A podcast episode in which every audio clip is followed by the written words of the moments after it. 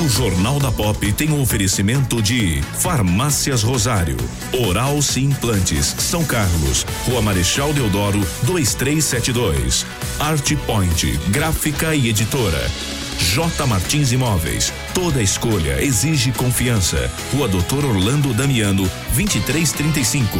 E Avatim, refúgio de boas sensações. Na Rua Episcopal, 2089B, Centro.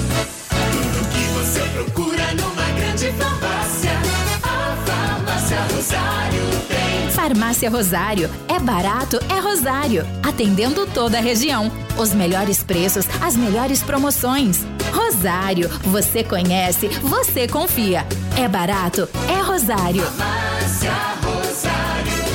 Dedicação e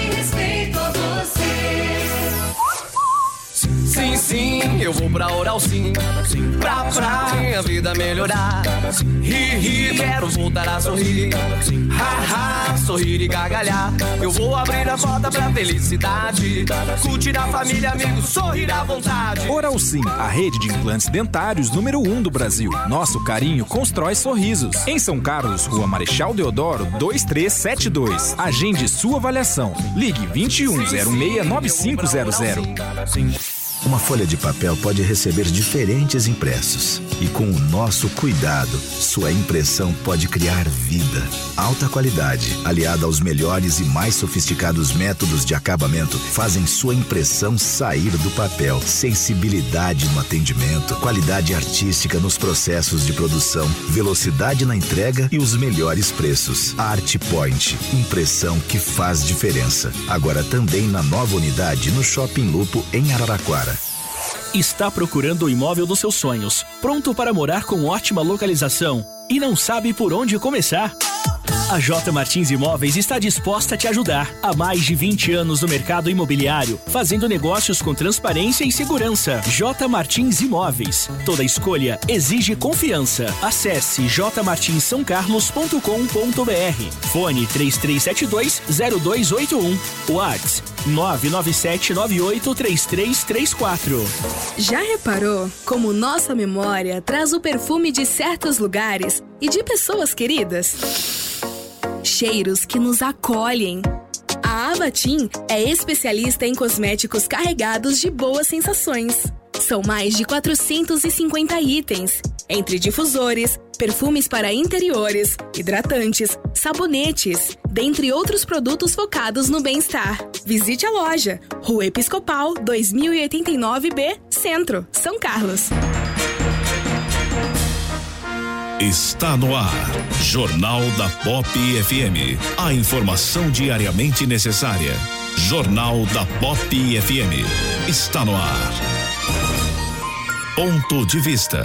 Opinião com isenção no Jornal da Pop FM. Os argumentos contra a eficácia do isolamento social é o que é o de que é impraticável executá-lo em comunidades carentes, onde famílias com 10 ou mais pessoas vivem sob o mesmo teto, em ruas, sem esgotamento e que para elas, de tão pobres, ficar sem trabalhar significa fome. As três afirmações são verdadeiras, mas nenhuma justifica colocar a responsabilidade pelo contágio do coronavírus sobre os ombros já carregados dessa população. Essas pessoas acabam sendo empurradas involuntariamente para o interior da disputa entre proteger a economia e defender medidas de prevenção. Dois argumentos razoáveis. Trata-se de uma verdadeira tragédia dos comuns, conceito popularizado em 68 pelo ecologista Garrett Harding. Em resumo, ele diz que pessoas atuando de forma independente e racional, pensando nos seus próprios interesses, acabam agindo contra o que é melhor para todos. Não é porque a pandemia começou que, de uma hora para outra, 12 milhões de pessoas que vivem em favelas e aglomerados passarão a ter saneamento. 53% da população do país não possui coleta de esgoto ou moradia digna. 6,9 milhões de famílias não têm imóvel para habitar ou rendimento. 6,5% dos brasileiros vivem com menos de 5 dólares por dia, critério do Banco Mundial para definir miséria extrema. Justamente porque o coronavírus mudou radicalmente a realidade global, é que se deve pensar de forma diferente. É preciso, preciso promover uma conciliação verdadeira entre produção e bem-estar social, entre geração de riquezas e a sua distribuição justa entre a economia e a vida. Talvez agora seja o momento de promover políticas sociais e usar os investimentos na área para aquecer a economia e, enfim, resgatar essas pessoas comuns da tragédia em que vivem. Você está ouvindo Jornal da Pop FM. Bom dia, São Carlos. Bom dia, região. Tudo bem, Polidoro? bom dia. Bom dia, Ney Santos. Bom dia, bom dia, tudo, Sobinha. E bom dia a você que nos sintoniza em 88,7 nos aplicativos disponíveis para smartphones e tablets. Nós estamos começando mais uma edição do Jornal da Pop, terça-feira, 31 de março de 2020, outono brasileiro e 18 graus aqui no edifício Medical Center. Você pode participar conosco. 3416-8816 é o nosso telefone e WhatsApp. 3416-8816 é o nosso telefone e WhatsApp. O Jornal da Pop está no ar. Jornal da Pop FM e o clima. Durante esta terça-feira, último dia do mês de março, a expectativa é de chuva em grande parte do Brasil, desde a metade norte até áreas da região sul, por conta da combinação de instabilidades em diferentes níveis da atmosfera. Atenção redobrada nesta terça-feira, de novo, em áreas mais ao norte. Desde o nordeste do Pará até o Ceará, os volumes podem ser significativos, até na casa de 50 milímetros, não se descartando o risco de transtornos. Essa chuva mais volumosa é consequência da zona de convergência intertropical, bem comum durante esta época do ano em áreas mais ao norte do Brasil. Com relação à região sul, ainda pode chover em boa parte de Santa Catarina, chove no Paraná, porém já sem grande intensidade. No Rio Grande do Sul, mais um dia de tempo firme, sol entre poucas nuvens. Com relação às temperaturas, na tarde da terça-feira, máxima prevista de 31 graus em Porto Alegre, 29 graus em São Paulo, 31 graus em Aracaju e pode fazer até 35 de máxima em Boa Vista. Previsão do tempo, uma parceria Rádio Web e Somar Meteorologia de São Paulo, Amanda Souza. E aí, Ney Santos, temos possibilidades de chuva para hoje? Há possibilidades, Fábio, né? Embora pequena, é, como tínhamos ontem, acabou não chovendo, né? Hoje também há possibilidades de pancadas de chuva, mas a previsão é de um volume bastante pequeno, em torno aí de 5 milímetros. Essa chuva ocorreria no final da tarde e comecinho da noite. Para amanhã não há previsão de chuvas, tempo aberto com temperatura em elevação. Já para o restante da semana, volta a ter previsão de chuvas, porque devem se formar novas áreas de instabilidade aqui nessa região central e oeste do estado. Temperaturas: hoje a máxima chega a 30 graus, a mínima de 18 graus. Para amanhã, Uh, temperaturas mais altas, 31 graus de máxima. Para quinta-feira, a temperatura máxima chega a 32 graus. Clima quase de verão, hein? Pois é, em outono. Já no outono, né? Outono, E exatamente. caminhando para o inverno. Exatamente. 7 e 15. Radares. Em função do decreto municipal, os radares estão fora de operação. Esportes. O comitê organizador dos Jogos Olímpicos de Tóquio confirmou que a Olimpíada será entre os dias 23 de julho e 8 de agosto de 2021. A decisão foi comunicada em conjunto com o Comitê Olímpico Internacional. O COI, inclusive, divulgou uma nota oficial agradecendo às federações internacionais e à Comissão dos Atletas pelo apoio e ressaltou a confiança do comitê organizador para a realização do evento. A nova data foi muito comemorada pelos atletas que, por causa da pandemia do novo coronavírus, não estão podendo se preparar. Ana Marcela, da Maratona Aquática, garantiu que a nova data dá uma tranquilidade na preparação para as Olimpíadas. A gente precisava disso para ter uma tranquilidade agora de poder é, se preocupar com a saúde e depois voltar a dar o nosso 100% a cada treino. Todo mundo sabe como é atleta, não quer perder é, nem um segundo né, de preparação. Mas é isso, agora a gente continua com o mesmo sonho, tudo igual, só que foi adiado por um ano e a gente segue treinando assim que for possível. Que acabar essa quarentena, a gente segue treinando rumo ao nosso maior sonho. Já Caio Bonfim da Marcha Atlética ressaltou a importância de ter tempo para poder se preparar. Nossa luta hoje é outra, né? Porque se a gente for pensar mesmo que a gente possa treinar em casa, né? Eu tenho uma esteira. Não é a mesma coisa, né? Não é a mesma performance que me fez ir para os Jogos Olímpicos, treinar numa esteira. Então, eu acho que isso estava dificultando a você não chegar numa Olimpíada em alto nível. E estava começando a mexer também com, com tudo que a Olimpíada significa. Ela não é um campeonato normal, né? Todo o olimpismo também estava começando a ficar de lado. Então eu acho que foi uma decisão boa. O judoca Felipe Kitadai explica como vem treinando em casa nesse momento de quarentena. Eu comprei um tatame, montei na garagem de casa. A minha namorada é praticante, é praticante de judô. Então, ela tá sofrendo mais com a quarentena, né? Porque ela está sendo meu parceiro de treino, tem aguentado bala aqui. Ela já é menor, mais leve. E ainda eu não alivio, então tá sofrendo um pouquinho mais todo mundo aí. Já o nadador Bruno Fratos acredita que a opinião pública foi fundamental nesta decisão. Acho que a gente vem sofrendo já há anos de uma passividade sem tamanho da, da voz dos atletas, né? Quando você consegue incentivar a opinião pública e você consegue, sabe, ver com que os patrocinadores do evento enxerguem isso e que os organizadores do evento, que por sua vez vão escutar os patrocinadores, que por sua vez vai escutar a opinião pública, você, você se dá conta do, do tamanho e da força que essa voz tem, né? A Paralimpíada também já tem data definida e vai ser disputada de 24 de agosto a 5 de setembro de 2021, mesmo período que seria neste ano. Agência Rádio Web do Rio de Janeiro, Daniela Esperon. Três anos, São Carlos se informa aqui no Jornal da Pop FM. Está procurando o imóvel dos seus sonhos, pronto para morar com ótima localização e não sabe por onde começar? A J Martins Imóveis está disposta a te ajudar. Há mais de 20 anos no mercado imobiliário, fazendo negócios com transparência e segurança. J Martins Imóveis. Toda escolha exige confiança. Acesse jmartinssaocarlos.com.br. Fone 3372-0281.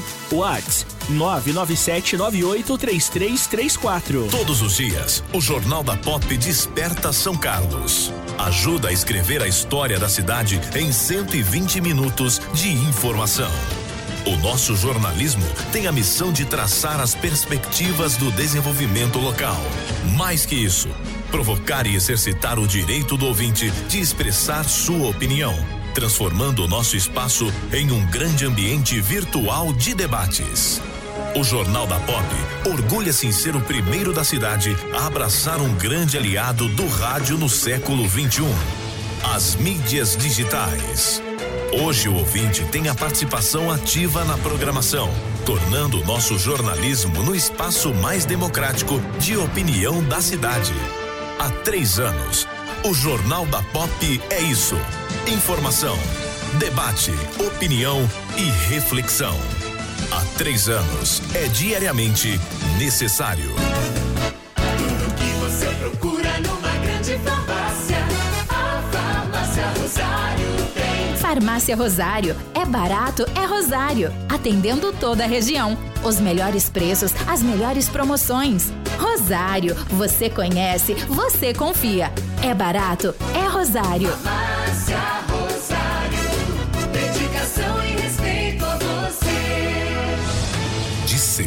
Segunda a sexta, às sete da manhã.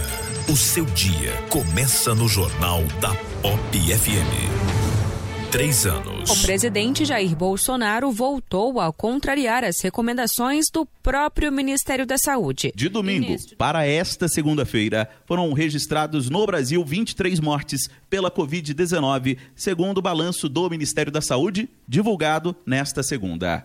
Com esse aumento, sobe para 159 o número de óbitos por coronavírus no país. Até o momento, 4.579 casos da doença foram confirmados e a taxa de letalidade em todo o Brasil alcança 3,5%. O ministro Luiz Henrique Mandetta reconhece que a taxa de letalidade é alta, mas, segundo ele, a tendência é que caia a partir do aumento de testes e casos positivos que devem ser registrados no país. Vamos aumentar muito o número de casos confirmados. Então esperem para essa semana o aumento do número de casos. Se eu aumentar o número de casos, vai cair a taxa de letalidade. Os casos no mundo, segundo o Gabardo me falou aqui, 4,8 a taxa de letalidade. É, volto a repetir, esta patologia, ela é nova. Ela está escrevendo a sua história. Durante a coletiva, o ministro destacou os cuidados com a região sudeste, que concentra 55% do total de casos, e pontuou outros dois locais como críticos. A gente entende hoje os maiores riscos São Paulo, Rio, nesse momento, Ceará e o Distrito Federal, ele tem uma característica toda ímpar, né? Que é o fato de você ter uma concentração é, local e muita viagem ao exterior e uma área, uma cidade que traz gente ida e volta de todo o país. Então Brasília, Brasília com muita, tem que ter muita atenção por conta das suas características é, georreferenciais. São Paulo tem 1.451 casos confirmados, seguido por Rio de Janeiro com 657, Ceará 372, Distrito Federal 312.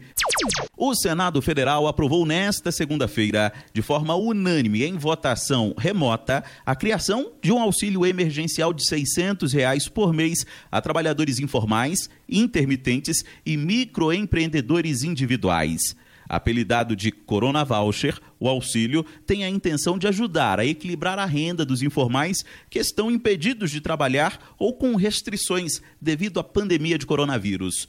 O senador Major Olímpio, do PSL, destacou que a proposta é a primeira ação de transferência de renda do governo para o cidadão. O governo, como diz o filósofo Venceslau,ense, está sendo muito bom de iniciativa, mas não tem terminativa primeira vez que vai chegar dinheiro e a comida na mão do trabalhador, do pessoal que está necessitando.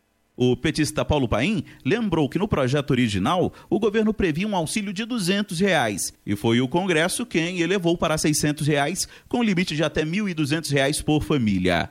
Para ele, Bolsonaro poderia ter sido mais ágil. Ele deveria ter baixado uma medida provisória.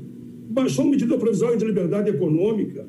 Urgente e relevante é ele tomar medidas mandar para o Congresso, o Congresso aperfeiçoar. Randolph Rodrigues da Rede também cobrou agilidade na sanção da proposta. Senhor presidente, lhe peço, lhe rogo, tem brasileiros passando fome, tem brasileiros precisando receber já hoje esse benefício. Não tarde, sancione de imediato poderão solicitar o benefício maiores de 18 anos que não tenham emprego formal ou não recebam algum benefício previdenciário, seguro-desemprego ou participe do Bolsa Família, por exemplo. A renda será paga por três meses no valor de 600 reais por mês, com limite de até 1.200 reais por família. Mulheres, chefes de família receberão o teto do benefício. Agência Rádio Web de Brasília, Yuri Hudson. Jornal da Pop FM. Jornalismo Verdade. Três anos. 7 horas e 26 minutos. Cadu, bom dia para você. Marcos Bola, um abraço, tudo de bom. Alexandre Valverde. Ele, o Alexandre Valverde, disse que a entrevista ontem do Roda Viva foi muito esclarecedora. Qual foi o assunto abordado ontem, Ney Santos? Foi o Atila Yamarino. Uhum. Ele é biólogo, é pesquisador, é blogueiro, né? Uhum. É youtuber. youtuber, né? É uma pessoa muito jovem, né? Que lida com a questão da ciência e com a divulgação da ciência através das mídias sociais. Ele comentou essa questão do coronavírus, Fábio, dessa, dessa propagação, do início da doença, colocou algumas posições bastante importantes, né, que no mínimo faz a gente pensar, né, como por exemplo, eh, em relação à China, ele disse que o trabalho de contenção da doença da China foi bastante eficiente, né, por se tratar de um país muito fechado, em que as informações são restritas né, e são escondidas a todo momento pelo governo, e os cientistas tiveram um trabalho de é, tentar abafar né, essa disseminação é, bastante importante do, do vírus lá na região de Wuhan. Ele citou as diferenças, por exemplo, entre o Brasil e o resto do mundo, né, dizendo é, e colocando de uma forma até didática, né, é, que a Itália, por exemplo, né, tem um, um focus, um foco, tem um epicentro da, da doença que é ali na região da Lombardia.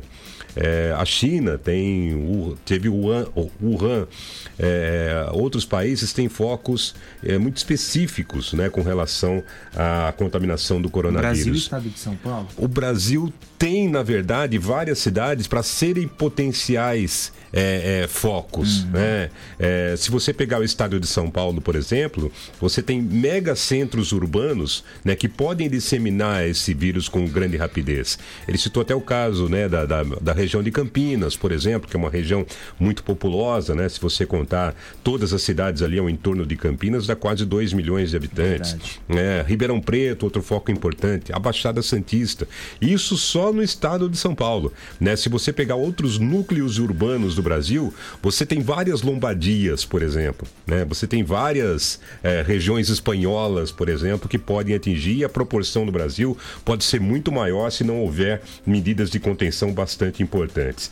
Ele citou outras questões, né? As comparações que se fazem, por exemplo, com a H1N1. É, um dado que ele citou é que é, o H1N1 matou um milhão e meio de pessoas, né? É, só que ao longo de um ano.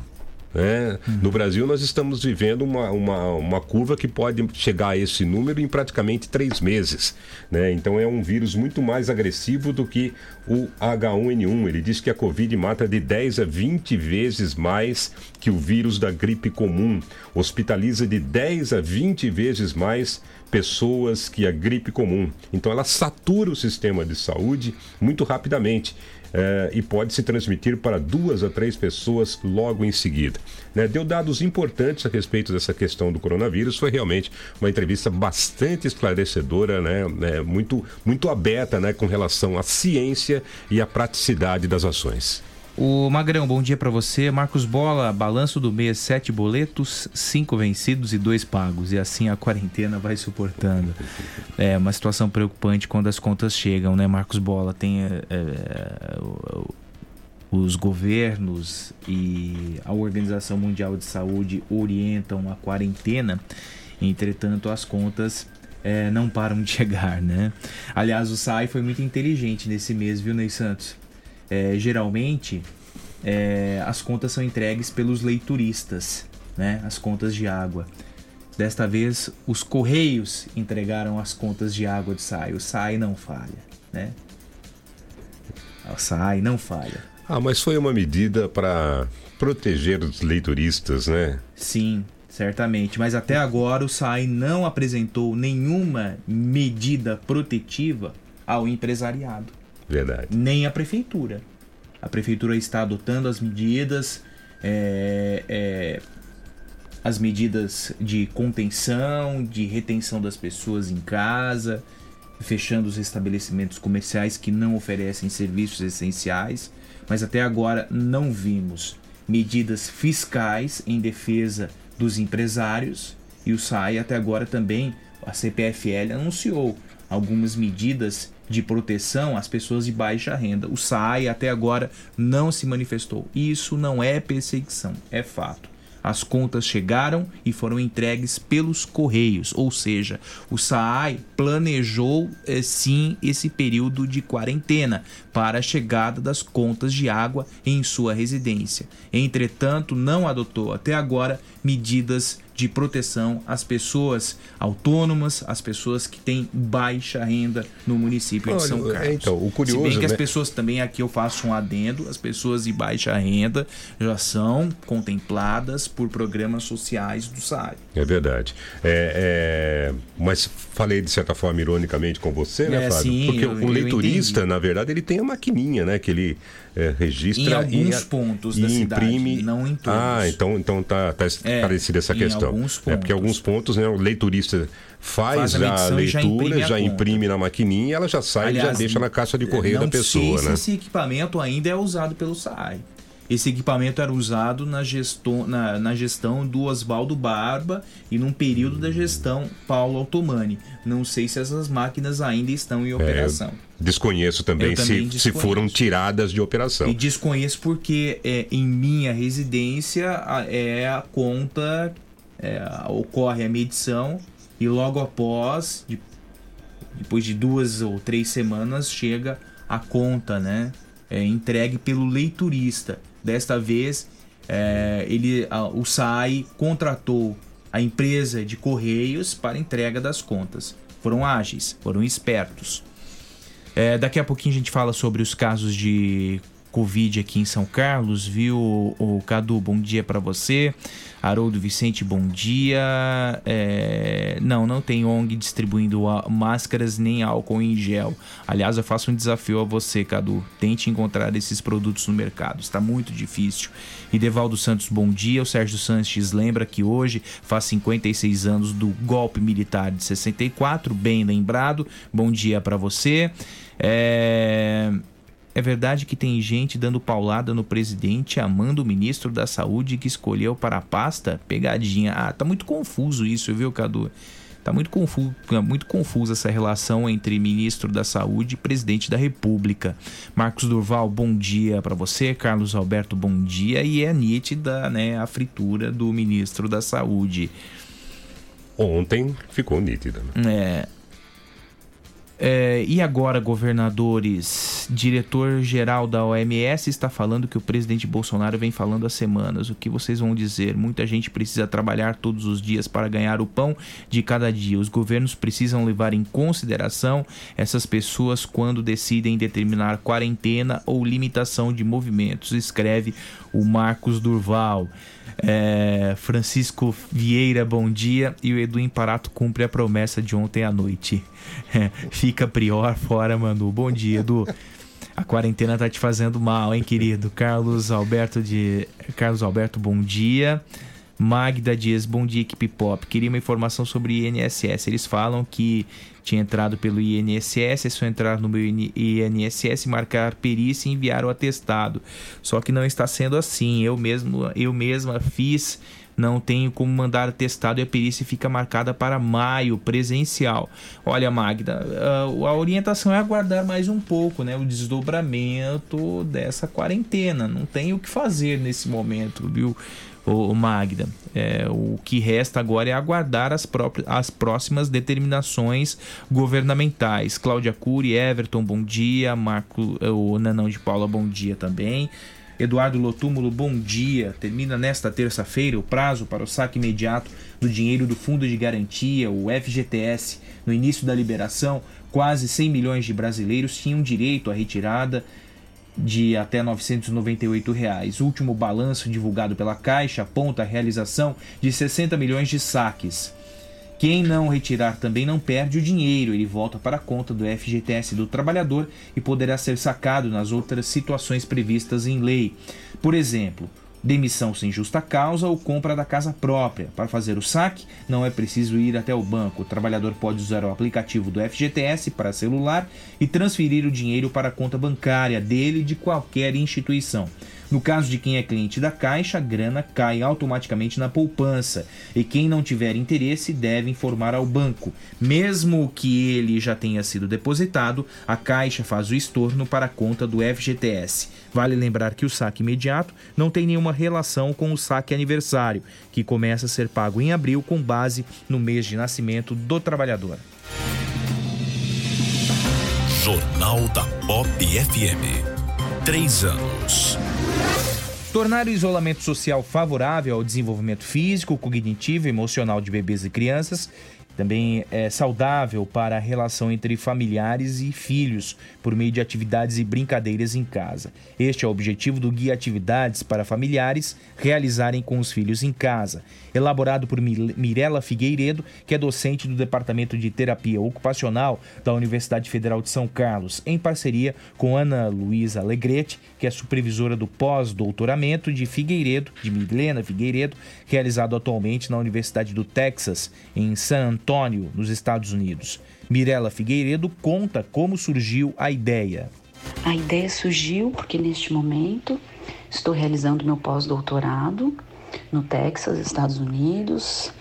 Ah, Desde a semana retrasada, as medidas de combate à pandemia iniciou em todo o país e sendo uma delas o isolamento social. Por isso, todas as universidades, escolas pararam com as atividades presenciais. Então, neste exato momento, eu também estou em isolamento, mas eu e minha supervisora ah, temos feito reuniões virtuais para andamento dos estudos teóricos do, do meu projeto pessoal que me trouxe até aqui, mas em virtude de sermos terapeutas ocupacionais e termos experiência na área do desenvolvimento infantil, entendemos que podíamos colaborar para a realização de um saudável isolamento social, ou seja, o permanecer em casa por parte das famílias brasileiras. O material foi criado a partir da recomendação de isolamento social frente à pandemia do coronavírus e para que essa condição de distanciamento possa ser saudável para as famílias brasileiras. O principal objetivo do guia é tornar o isolamento social, ou seja, o permanecer em casa, favorável ao desenvolvimento de bebês e crianças de 0 a 5 anos. E também saudável para a relação entre familiares e filhos a partir da realização de diferentes atividades. Então, é, é um guia com sugestões de atividades que podem envolver todos os membros de uma família e não necessariamente requer um brinquedo ou um recurso. Várias atividades, basta a presença dos familiares e das crianças. O guia apresenta atividades indicadas para diferentes faixas etárias, entre bebês e crianças até 5 anos de idade. Por exemplo, a docente da UFSCar destaca a leitura de livros infantis junto com os filhos. Cada pai, cada mãe conhece o filho e a forma como ele e ela lida com as situações, inclusive inesperadas. Com base nesse conhecimento, os familiares deverão explicar sobre o que é essa doença, a gravidade e como prevenir. Só com essas explicações as crianças irão aceitar permanecer em casa. A explicação pode ser verbal, mas os pais podem se utilizar de desenhos ou histórias. Há vários materiais na internet sendo produzidos. Os pais deverão ser a ponte, fazer a mediação para que a explicação fique compreensível para o filho. Porque, com certeza, o isolamento neste momento ele é necessário, mas ele não precisa ser de privação e sofrimento. Ao contrário, que possamos usufruir deste momento dentro de nossas casas para autoanálise, consciência, transformar nossas formas de pensar e fazer, algo que é difícil, às vezes impossível na rotina do dia a dia, casa, trabalho, trabalho, casa, casa, trabalho. O convívio familiar, ele vai estar mais intenso agora com essa diretriz do isolamento, pois as crianças não estão indo para a escola, nem na casa dos amigos e parques. Alguns pais estão podendo trabalhar de casa, as pessoas terão mais tempo, o dia vai, vai parecer mais longo. Para aquelas crianças com idades entre 4 e 5 anos, a professora sugere a elaboração de um calendário manual que ajuda na orientação temporal e na organização da rotina. O guia procura fornecer sugestões de atividades que os familiares possam realizar com os filhos em casa, que tenham um caráter lúdico, mas também pedagógico. As atividades podem dar então continuidade à estimulação e aprendizagem que as crianças estavam recebendo nas escolas, e as atividades, por envolverem as crianças e seus respectivos familiares, podem favorecer o fortalecimento do vínculo e do entendimento por meio de um clima de brincadeira, alegria e prazer. É, esse material está disponível no site da UFSCar, ufscar.br. Mas para bebês de até um ano, a professora Mirella Figueiredo indica exercícios voltados ao desenvolvimento neuropsicomotor. Um deles é colocar os bebês acordados de barriga para baixo e para cima, conforme detalhado neste guia que está disponível em ufscar.br. E se a dificuldade é segurar as crianças em casa no período da quarentena, Milena Figueiredo recomenda que os pais devem explicar com sinceridade, sensibilidade e criatividade o que está acontecendo. As atividades elas são sugeridas conforme as faixas etárias, compreendendo então que, que cada criança, de acordo com a idade, tem um conjunto de habilidades que já estão desenvolvidas, mas tem um conjunto de habilidades que ainda precisam se desenvolver. Essas atividades podem ajudar no desenvolvimento dessas habilidades, mas ao mesmo tempo respeitar respeita o que esta criança já tem desenvolvido e é capaz de realizar. É, portanto, as atividades para os bebês até um ano elas são muito diferentes porque vão ao encontro do desenvolvimento que um bebê apresenta. As atividades a partir de um ano elas vão se tornando mais complexas, acompanhando o conjunto de habilidades que as crianças vão tendo conforme crescem. Ah, então, é, o guia para atividades com as crianças em casa está disponível em ufscar.br. ufscar.br, esse guia desenvolvido pela professora Milena Figueiredo. Duro segurar as crianças em casa, hein, Santos?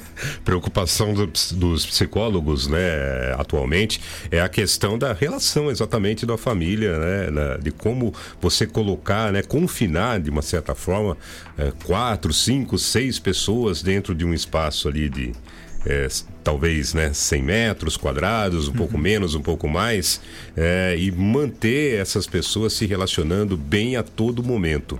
É muito difícil, né, porque você altera muito a tua rotina de vida. É, e isso leva a um estresse. né? É normal que isso leve a um estresse. Então, atitudes que venham para amenizar, né, para melhorar um pouquinho essa relação entre as pessoas, são sempre muito bem-vindas. É, esse material né, está disponível aí, é um bom guia para as pessoas tentarem se orientar, as pessoas que não têm experiência nisso, que nunca viveram uma situação como essa, não sabem como fazer, é, de ter ali algumas ideias para movimentar o dia a dia, tentar unir as famílias, né, tentar unir as pessoas e até para as crianças mostrar para elas que esse pode ser um momento bom, né, apesar desse desse estresse de ter que ficar em casa, fora dos amigos, fora do convívio escolar, é, é, mas que é necessário nesse momento.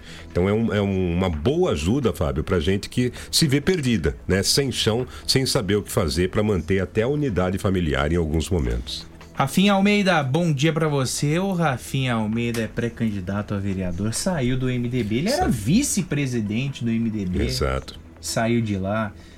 É, é, é, é muita estrela nessa constelação, né, Rafinha? Aí fica difícil, né? Outro que deixou o MDB foi o vereador Marquinho Amaral. A Marquinhos Amaral vai pro Progressistas de Mariel Olmo, né? Que é o secretário de Serviços Públicos e esse partido é coordenado pela Lucinha Garcia, que é a presidente do Fundo Social de Solidariedade e também é integrante do Progressistas, né? Então, Marquinhos Amaral, o destino dele deve ser o Progressistas 11, né? E o Roselei Françoso foi pro MDB, né? É, então as, a Laide saiu do MDB, foi para o PSDB. PSDB.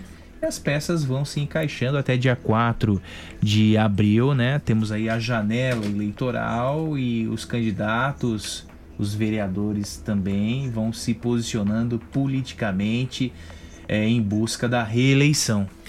São quatro dias aí, né, de definições até o final de semana. Quem é candidato, quem é pretenso candidato, eh, tem que regularizar sua situação partidária. São últimos dias, as negociações eh, estão correndo aí pelos canais digitais, né? Já que o, o confinamento impôs aí uma série de restrições para reuniões que não devem ocorrer.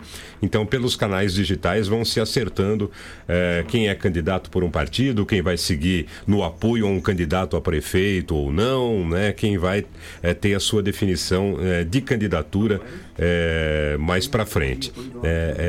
Bom lembrar que o calendário, por enquanto, está mantido, viu, Fábio? É. Embora tenhamos aí algumas propostas até de adiamento das eleições, por enquanto nada muda, né? As eleições estão confirmadas e os prazos, né, tanto para filiação quanto para convenções, estão mantidos. Por isso as pessoas têm que se garantir e se acertar até o final de semana, né, para que tenham condições de disputar as eleições em outubro. Se bem que esses dias eu reparei no Marquinhos Amaral algumas penas, né? é, nascendo, assim, de repente ele volta para um ninho, né? Penas coloridas? Penas coloridas, né? Penas. Não, não penas coloridas, né? Penas pretas, o bico sim é colorido, né? Um bico amarelo, né? Vistoso, né? Um, um tom um amarelo forte, uma tonalidade vermelha no bico, de repente o Marquinhos se torna uma ave, né? Nas próximas horas aí, porque é, é,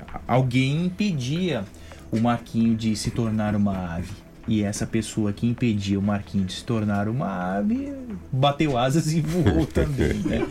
Então é isso. É isso. 7h47, pois não, né? É curioso, né, que é, algumas pessoas, principalmente, né, aquelas é, que já estão no meio político, no caso vereadores, né, como o Roselei Françoso e a Laide Simões, é, já definiram seu destino, né? Então, estou saindo de tal partido, partido A, e indo para partido B.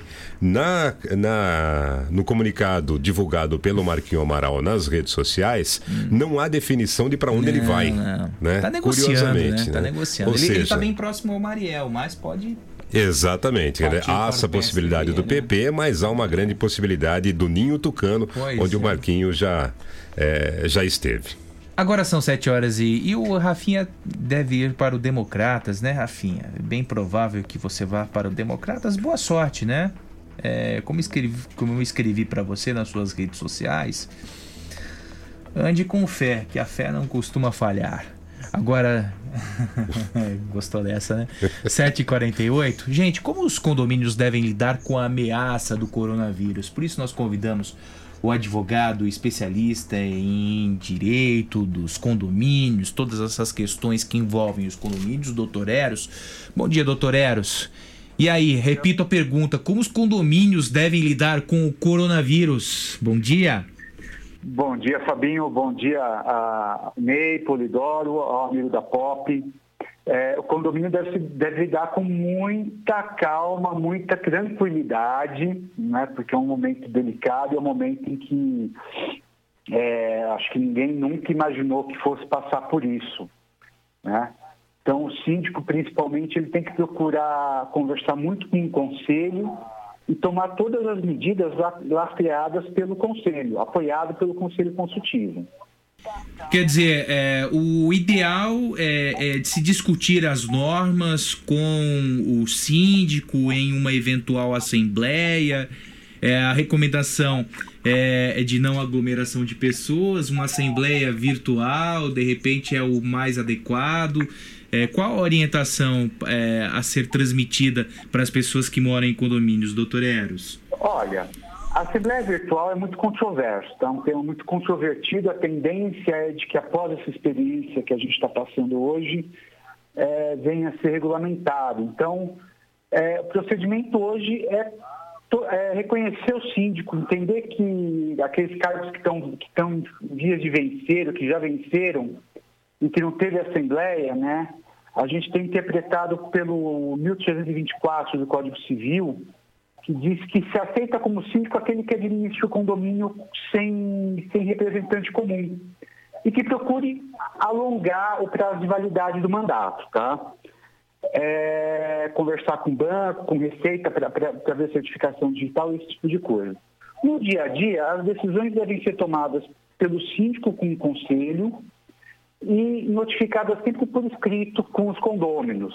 Se for imprescindível na Assembleia Geral, é, procurar fazer isso com suporte. Aí cada condomínio tem que ver a característica dele. Às vezes pode ser uma assembleia virtual, bem organizada com suporte jurídico, às vezes pode ser uma assembleia com urna aberta, deixa-se a urna, por exemplo, no, no salão de festas, com um ponto de pauta, as pessoas reconhecerem, é, assinarem é, que votaram, mas tem que ser feito um procedimento muito bem analisado caso a caso. O ideal é adiar a Assembleia Geral e, quando tiver a oportunidade de se reunir, é, ratificar, convalidar as decisões que foram tomadas nesse período.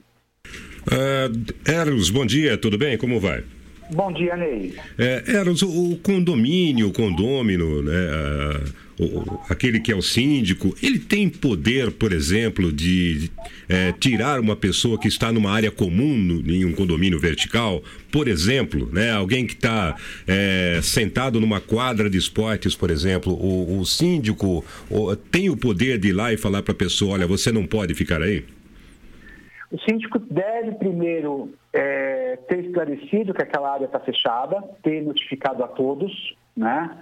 É, de que a área está fechada por conta do corona ou estabelecido um regramento específico para uso.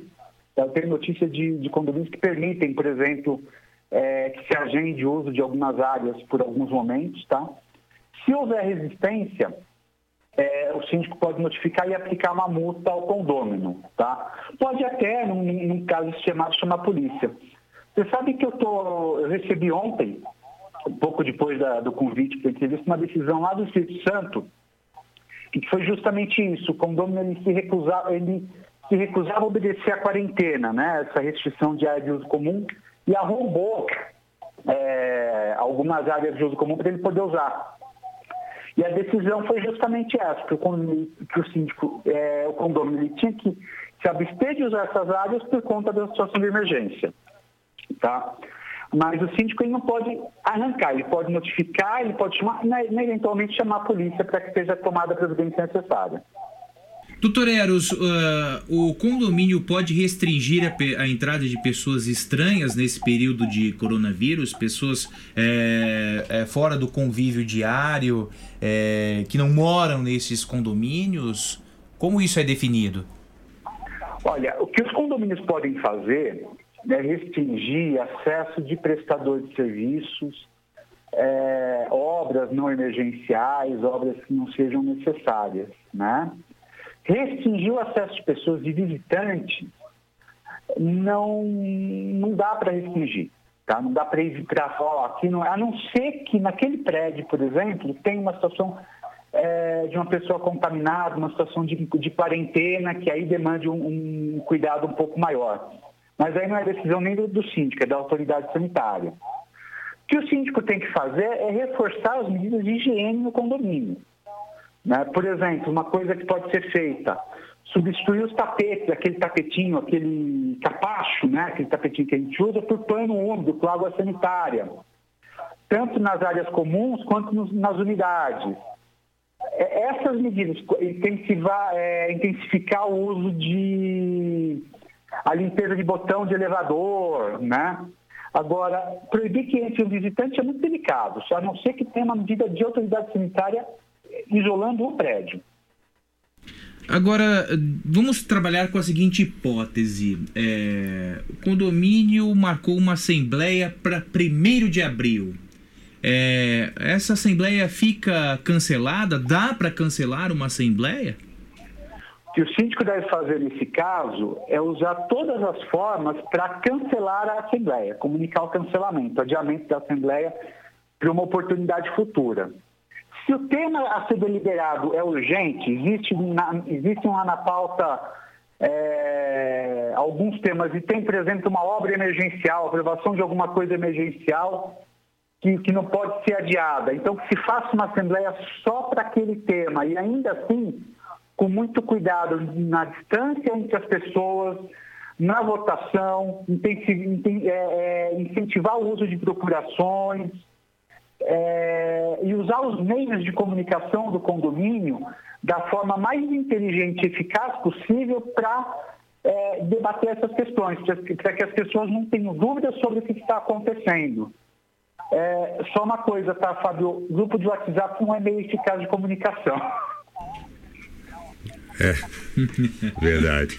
É, é, é, doutor Eros, a medida correta, né, é, é ter aviso, né? Isso ser comunicado antes para os condôminos para que não haja um desentendimento mais à frente, né? Isso, comunicar sempre. A comunicação agora é fundamental.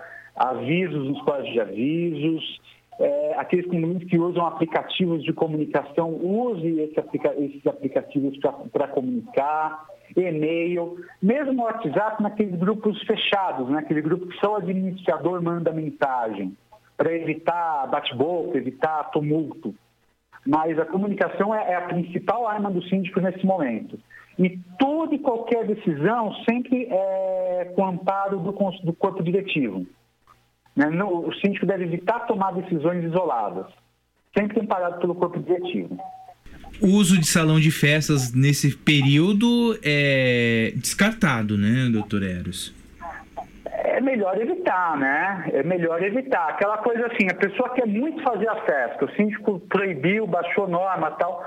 O síndico ele tem, ele, ele, ele tem o dever, poder até de, em nome do condomínio, entrar com uma ação judicial para impedir o uso do salão de festa. Tá? É, ele tem lá no artigo 1356 o inciso que diz que ele tem que zelar pela salubridade, né, as questões de saúde dentro do condomínio. Então, evitar ao máximo, orientar ao máximo que não use as áreas comuns. Se insistir, se socorrer do judiciário para a medida cabível.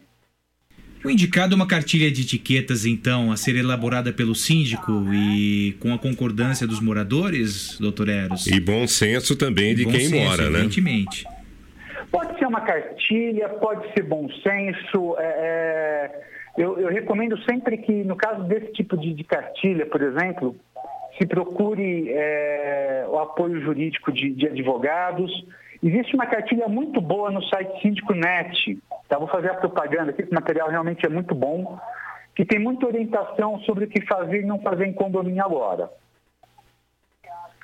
Bom, é isso, né, doutor? Tem mais, é, tem algo que o senhor gostaria de acrescentar que de repente não, não foi objeto do nosso debate, que o senhor acha é, pertinente focar nesse, nesse bate-papo? Olha, eu, eu, eu vou comentar um caso que eu tive aqui, rapidinho, que foi de um condomínio que começou a pressionar a síndica para dispensar os funcionários, porteiro e, e faxineira. E por conta do coronavírus, né? E eu questionei a síndica do seguinte, falei, tá bom, você vai dispensar, quem que vai fazer o trabalho? E, e, e acabou desenrolando que os funcionários quiseram ficar, né? Mas por que, que eu estou usando esse exemplo? Sempre muita comunicação e muita colaboração dentro do condomínio. O síndico agora ele, ele pode procurar assim, socorro dos moradores, dos condomínios, para achar as soluções. Tá? Ele não deve é, carregar para si toda a responsabilidade. Né? Ele, ele deve compartilhar com os moradores, com as pessoas que moram no condomínio, para entender as necessidades e como solucionar cada caso. Às vezes tem muita ideia boa que está naque- na, naquele morador que calado e que não é consultado em nada. É isso. É isso, né, doutor Eros? Muito obrigado pela sua participação, um bom dia e obrigado pelas orientações. Obrigado, Fábio. Sempre que precisar, estou à disposição de vocês. É isso aí, Ney Santos. Você que mora em condomínio, então, já está bem, é, bem alerta com relação às recomendações do Dr. Eras, que é um advogado especialista em lá direito é- condominial. O condomínio lá em casa é particular, viu, É particular? A síndica é quem manda. É a síndica quem manda, né? Agora são 8 horas em ponto. Ô, Bira, bom dia pra você. E você, hein, Bira? Pra onde vai, Bira? Pra onde vai o Bira, ex-vereador, né? Fábio Paiva, bom dia pra você também, tudo de bom. Agora são 8 horas e 1 minuto. A Agência Nacional de Vigilância Sanitária liberou o uso da cloroquina apenas para pacientes hospitalizados em estado grave e determinou uma dosagem específica da droga. As regras para o uso do medicamento estão publicadas em nota informativa do Ministério da Saúde. O informativo diz: o Ministério da Saúde do Brasil disponibilizará para o uso a critério médico o medicamento cloroquina como terapia adjuvante no tratamento de formas graves em pacientes hospitalizados, sem que outras medidas de suporte sejam preteridas em seu favor. A presente medida considera que não existe outro tratamento específico eficaz disponível até o momento. Mas o que é cloroquina? Por isso que convidei o professor pesquisador do Instituto de Química de São Carlos da USP, professor e farmacêutico também, professor Andrei Leitão, para esclarecer a população.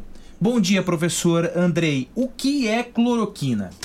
É, bom dia a todos, né? Quero agradecer o espaço aqui. A cloroquina e a hidroxicloroquina, né, que são dois fármacos, é, eles são, são duas substâncias usadas já há bastante tempo para o tratamento da malária. Né?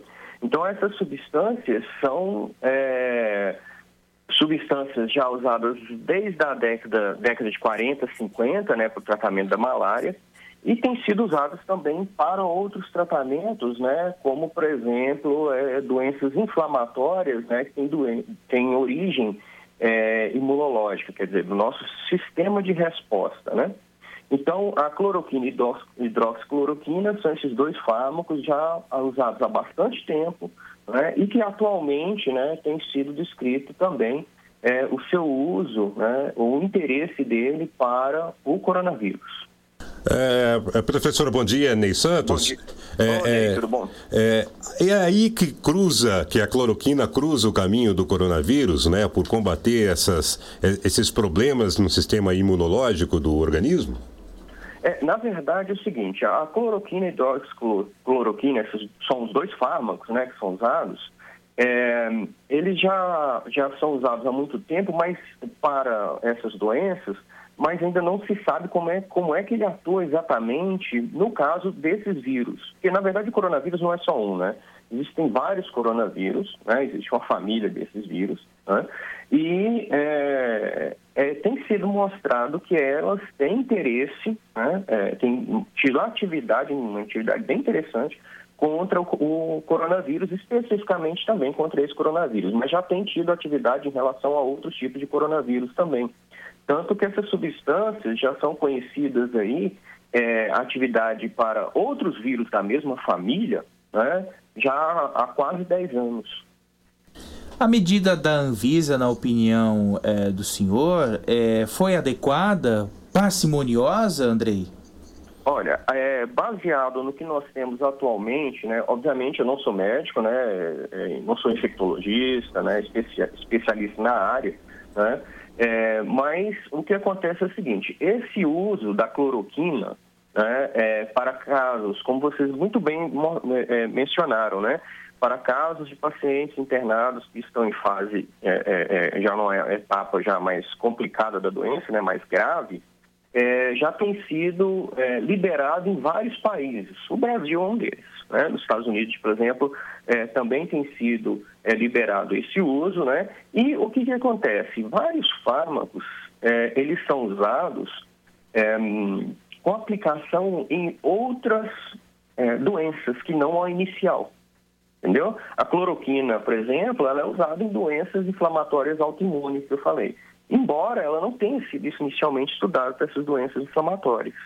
certo? Então, da mesma forma, está se procurando usar né, uma substância que não foi inicialmente estudada contra o coronavírus, mas tem, tem apresentado resultados promissores. Por isso que ela é utilizada só em casos é, bem graves, doutor? Seria como uma, uma solução é, na beira do abismo, é mais ou menos por aí? Exatamente, é isso aí. É, é é basicamente o seguinte, gente. A, a ideia para a pessoa que está nos escutando é o seguinte: não temos nada ainda.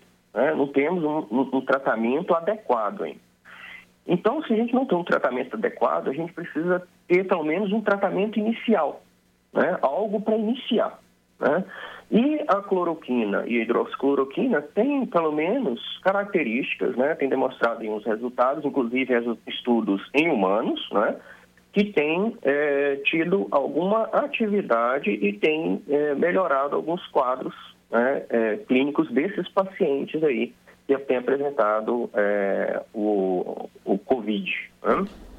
O senhor considerou adequada a medida do governo em eh, controlar a venda desses produtos, tendo em vista que depois das notícias divulgadas, né, houve uma busca desenfreada pelo medicamento nas farmácias?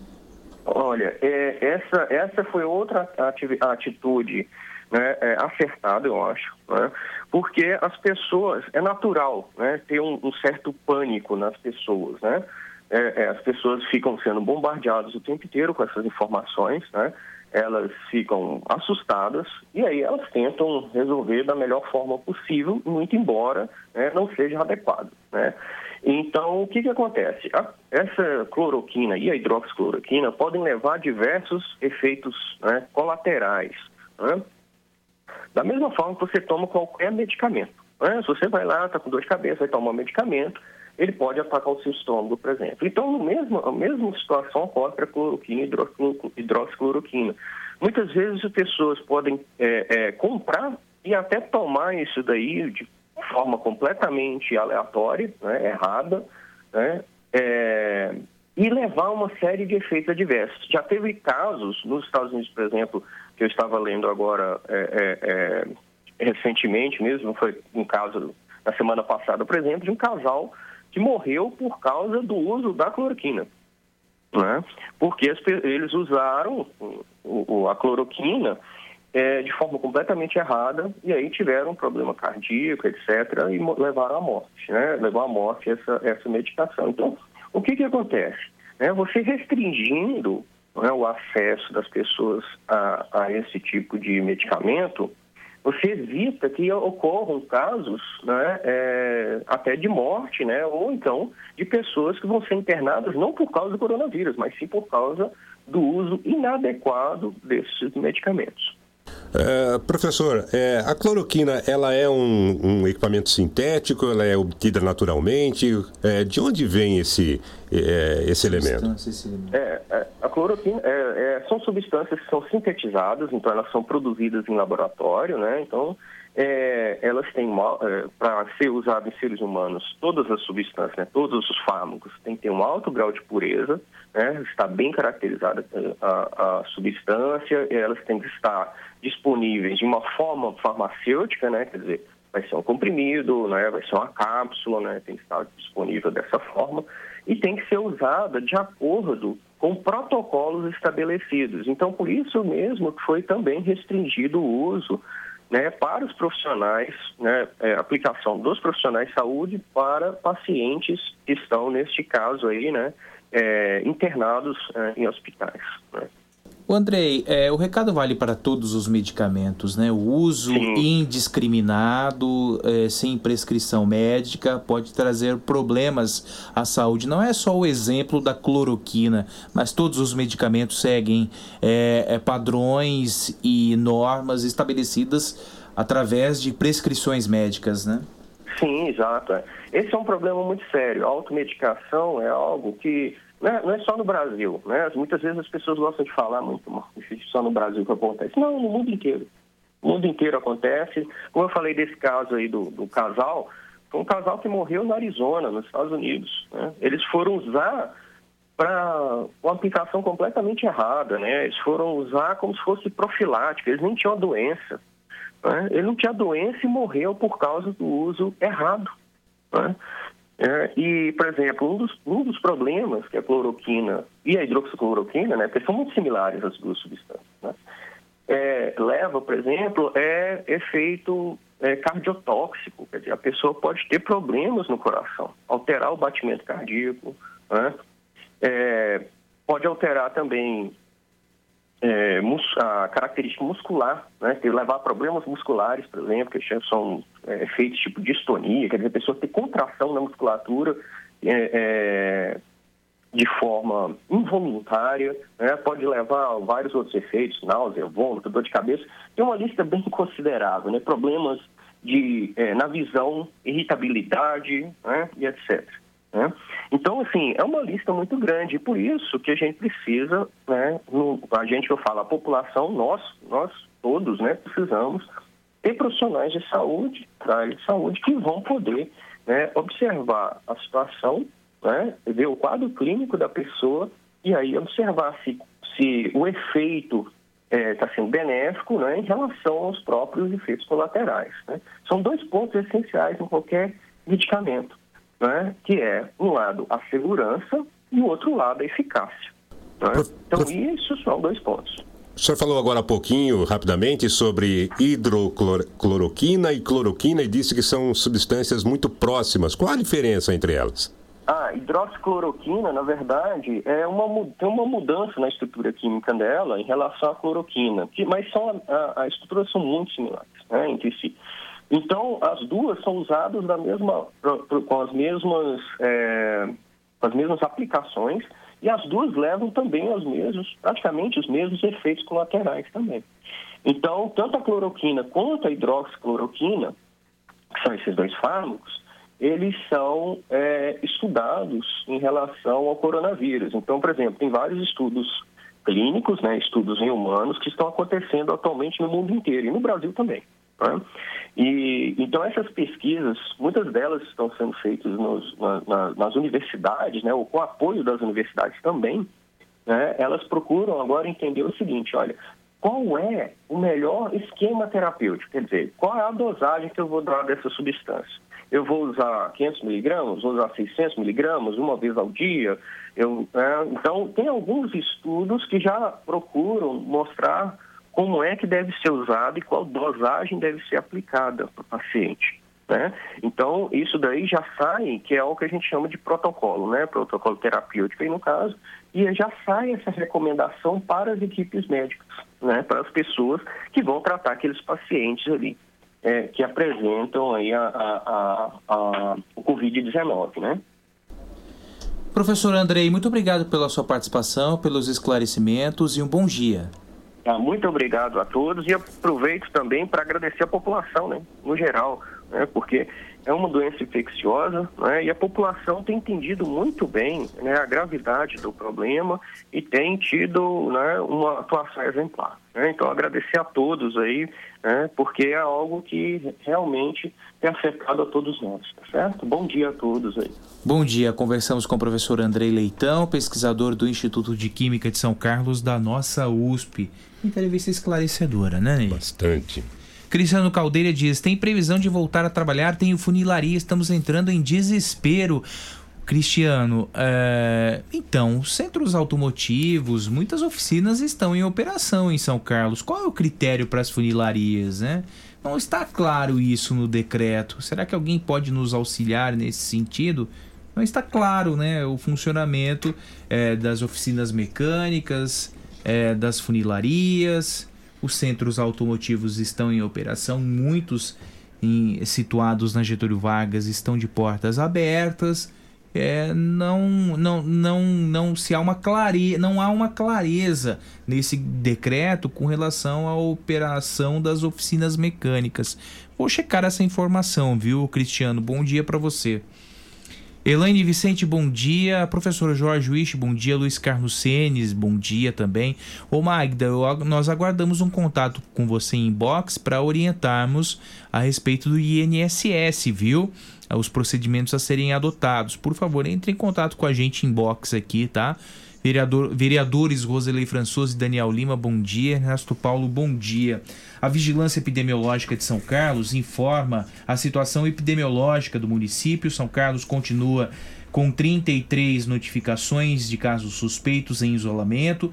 Já o número de pessoas internadas com suspeita da Covid-19 passou de 27 para 29, sendo três crianças na enfermaria 15 adultos na enfermaria, duas crianças em UTI e dois adultos também em UTI. Outras sete pessoas de outros municípios estão internadas em São Carlos sendo seis adultos em enfermaria e um adulto em UTI. Até agora, o município contabiliza dois casos confirmados, 11 descartados e seis mortes suspeitas em investigação para a Covid-19. Todas as amostras já foram enviadas para o Instituto Adolfo Lutz, em São Paulo, porém o laboratório não fixa prazo para o resultado dos exames. Do dia 21 de março até segunda-feira, 614 pessoas já passaram pelo sistema público e privado com sintomas de síndrome geral gripal leve e foram colocadas em isolamento domiciliar por 14 dias.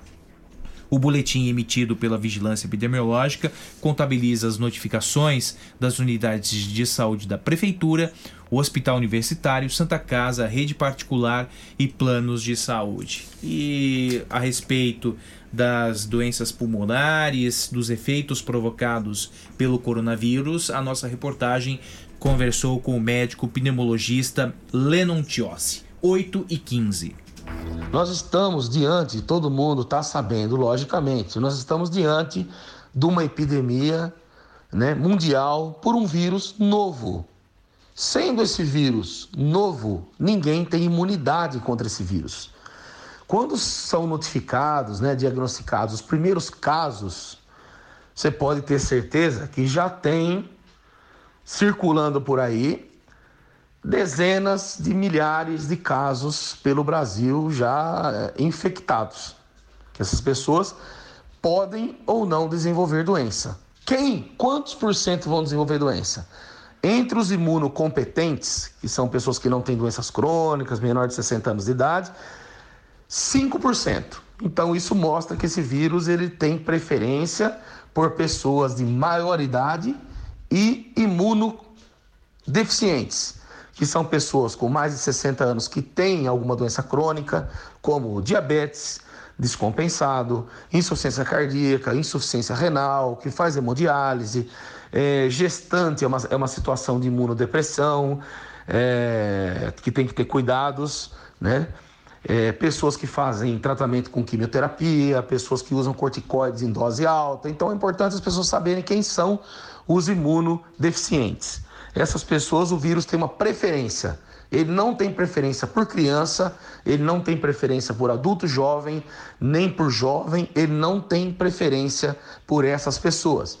Mas é importante o isolamento social pelo seguinte: é, se a gente fosse falar, num outro momento, a gente pode falar sobre o R0, que chegou na China num determinado momento lá, é um índice de contaminação da população. Lá chegou até R7, o ideal é R0, que é a velocidade de propagação do vírus. Em se fazendo um isolamento social por um tempo de todas as pessoas, é, principalmente pessoas que têm risco, não só risco de doença em si por imunode, imunodeficiência, mas por contato com muita gente, é importante porque, mesmo não tendo imunidade, essas pessoas, no momento, elas podem ficar doentes.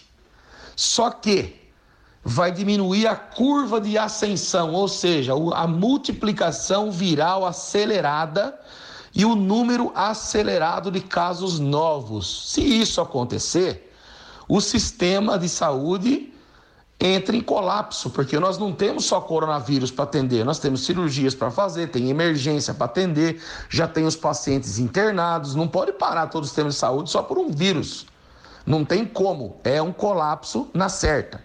As pessoas fazendo isolamento social, diminui a velocidade de transmissão e as pessoas vão ficando doentes aos poucos. Mas, ressalvo, sem medo e sem pânico, porque o vírus já demonstrou que a letalidade dele é baixa e a morbidade, ou seja, a capacidade de causar doença é baixa. Não é um vírus que entra numa pessoa e causa uma pneumonia devastadora. Não é igual o ebola que entra numa pessoa e causa uma endotelite no corpo inteiro, a pessoa sangra por todos os poros e morre. De jeito nenhum. Esse vírus tem baixa letalidade e baixa mortalidade. Então, calma. Só que nós temos que respeitar esse isolamento social, porque as estatísticas mostram que a, a, partir de agora, até agora, já está havendo um achatamento daquela curva de transmissão, diminuição de transmissão, porque as pessoas não têm muito contato entre as pessoas. Só que também é importante, além das pessoas não terem muito contato, fazer asepsia entrar em casa, tomar um banho, lavar a cabeça, deixar a roupa, é, botar a roupa para lavar ou deixar a roupa no sol caso for usar de novo no dia seguinte, lavar a mão com álcool gel, 70%, não compre, pelo amor de Deus, álcool é, que não seja 70%, álcool gel ou álcool normal que não seja 70%. E vamos respeitar esse momento, porque as estatísticas mostram que a partir de meados de abril, vão surgir muitos casos novos por causa do tempo de, de incubação do vírus.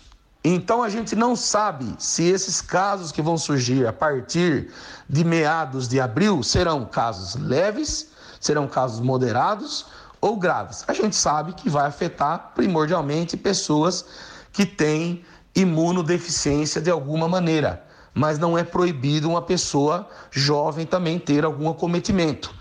Brando, mas pode acontecer. Né? Cada pessoa é uma pessoa.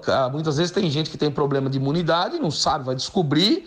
É igual a pessoa que tem problema de coagulação sanguínea, não sabe, de repente vai descobrir quando está no dentista, tira um dente, não para de sangrar. Então, medicina, um mais um não é dois. Para o bem da população brasileira e população mundial, vamos seguir com esse isolamento até a segunda ordem, que seria mais ou menos é, é, até as pessoas que são mais sábias, que não, não, eu não faço parte desse grupo, que são pessoas que têm um conhecimento é, de, de medicina sanitária de ordem mundial, né, ou de ordem nacional, até esses estão assim, de certa forma, não tendo certeza em certas afirmações, mas em meados de abril nós vamos ter incidência maior desse vírus. Uma epidemia, ela só encerra quando 50% da população está foi contaminada e tem defesa. É assim que termina uma epidemia.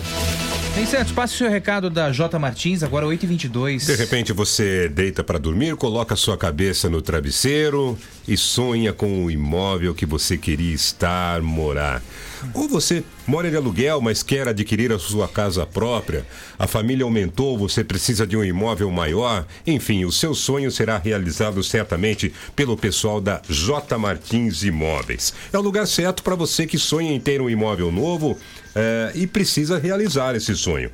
Isso porque a J Martins é uma empresa que está há mais de 20 anos no mercado e tem uma equipe que está disposta e tem competência para te ajudar nessa conquista. Na J Martins você faz negócios com transparência e segurança. Vá até a J Martins e preocupe-se apenas em sonhar. A realização do sonho é com a J Martins Imóveis. Toda escolha exige confiança. Confie na J Martins. Acesse jmartinssaocarlos.com.br. A J Martins fica na rua Orlando Damiano, 2335 no centro, mas você pode entrar em contato pelo telefone 3372-0281 ou através do WhatsApp, que é o 99798 3334. 8h23. Sim, sim, eu vou pra Oral Sim. Nesse momento de pandemia da coronavírus, a Oral Sim passa o recado: cuide da sua saúde, cuide da sua saúde com, e da sua família também com carinho e toda atenção. Qualquer urgência, qualquer emergência, você pode entrar em contato com a Oral Sim Implantes no 21069500 e também pelas redes sociais. Basta buscar nas redes sociais Oral Sim São Carlos. E assim que tudo passar, a Oral, Sim estará pronta para atender você com implantes dentários, com tratamentos ortodônticos, enfim, todos os serviços odontológicos prestados pela Oral Sim Implantes. 21069500, você pode buscar também nas redes sociais. Oral Sim São Carlos. Agora são 8 horas e 24 minutos. Jornal da Pop FM. Três anos. Tudo que você procura numa grande farmácia. A Farmácia Rosário. Farmácia Rosário. É barato, é Rosário. Atendendo toda a região. Os melhores preços, as melhores promoções. Rosário. Você conhece, você confia. É barato, é Rosário. Farmácia Rosário. Dedicação e respeito a você. Está procurando o imóvel dos seus sonhos, pronto para morar com ótima localização e não sabe por onde começar? A J Martins Imóveis está disposta a te ajudar. Há mais de 20 anos no mercado imobiliário, fazendo negócios com transparência e segurança. J Martins Imóveis. Toda escolha exige confiança. Acesse jmartinssaocarlos.com.br. Fone 3372-0281.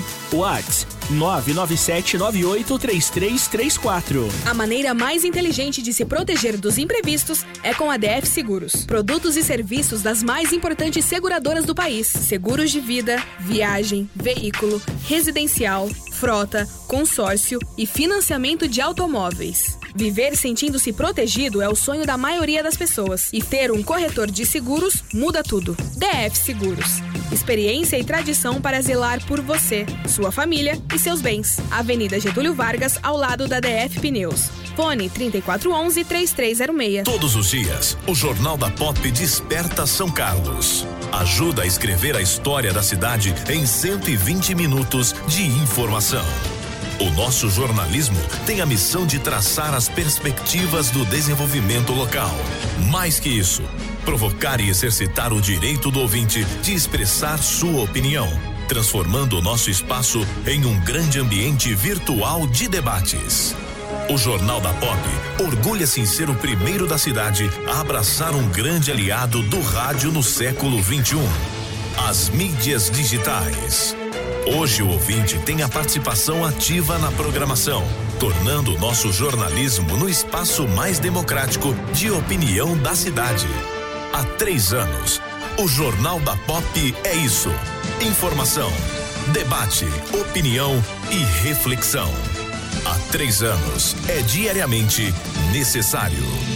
Jornal da Pop FM. Três anos. De segunda a sexta, às sete da manhã. Já reparou como nossa memória traz o perfume de certos lugares, de pessoas queridas e de momentos especiais?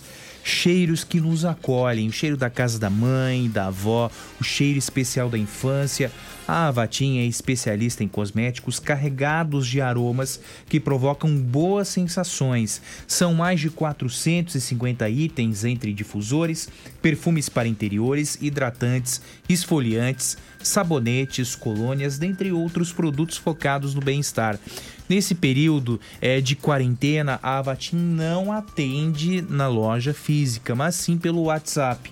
993210403 993210403 com entrega em domicílio para maior conforto e segurança de todos. 8 e 28 telefone da Avatim 99321 0403 é o WhatsApp 99321 0403.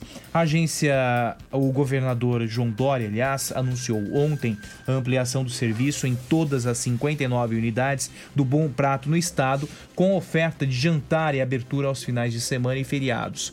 A partir de 1 de abril, a rede passará a servir 1 milhão e 200 mil refeições a mais por mês com o objetivo de atender principalmente pessoas em situação de rua e famílias em extrema vulnerabilidade social durante a pandemia do coronavírus.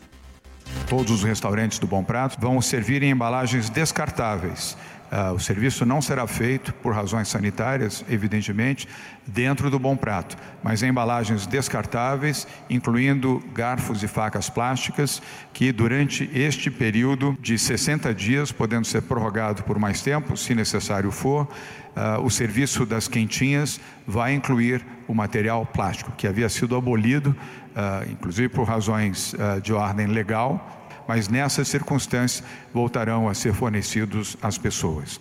Lembro também que o serviço de refeição, café da manhã, almoço e jantar funcionará também aos finais de semana, sábados e domingos. Durante 60 dias, portanto, a partir de 1 de abril até 30 de maio, todos os restaurantes Bom Prato de São Paulo estarão oferecendo almoço a um real, jantar a um real e 50 centavos o café da manhã.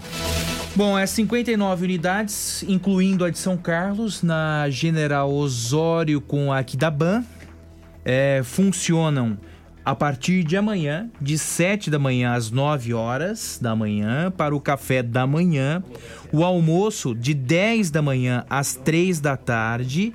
E os jantares de 5 e meia da tarde às 7 e meia da noite, tá? Então esses são uh, os horários especiais das 59 unidades do Bom Prato incluindo a unidade de São Carlos. Almoço e jantar a um real, café da manhã 50 centavos para as pessoas que quiserem é, consumir nesse restaurante.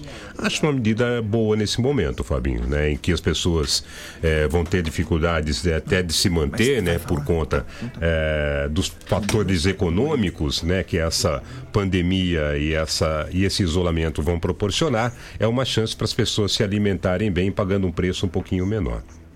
Agora são 8 horas e 31 minutos. E a situação dos moradores de rua em São Carlos, né? Quais são as medidas que a Prefeitura de São Carlos é, faz para acolher essas pessoas nesse momento de quarentena. É, Para saber sobre isso, nós entramos em contato com a, secretaria, com a secretária de Cidadania e Assistência Social, Glaziela Sofa. Glaziela, bom dia, obrigado por participar do Jornal da Pop. Quais são as medidas que a Prefeitura adota para o acolhimento dos moradores de rua nesse período?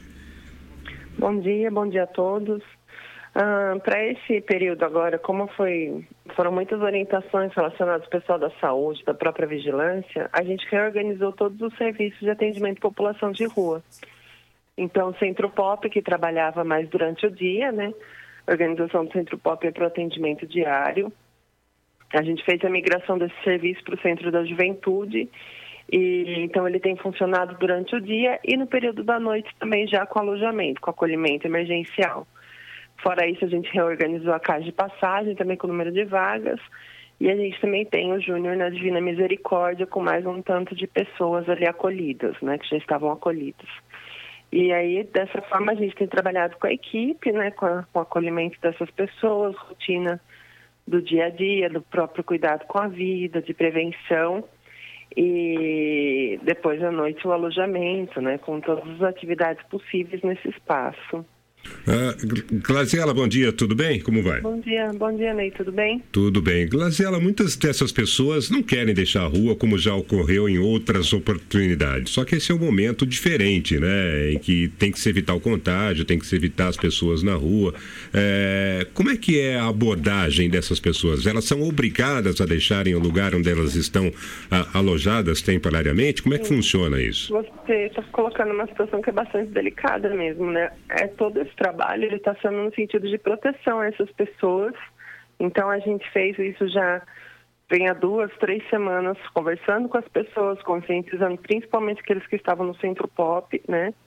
Para que a gente que a gente teria esse lugar e que seria necessário que eles ficassem. A gente tem tido a permanência da maioria das pessoas, né? Os que entraram têm permanecido, às vezes saem, voltam alguns, mas quando voltam tem toda uma rotina de cuidado pessoal, de higienização, para também que ele não que ele não tenha problema ali para os outros que estão ficando e assim tem sido trabalhado. Porque a gente está falando de uma população que tem uma outra rotina, né? Não está acostumada a ficar no lugar fechado, eles não têm essa vivência, né? Já perderam essa vivência.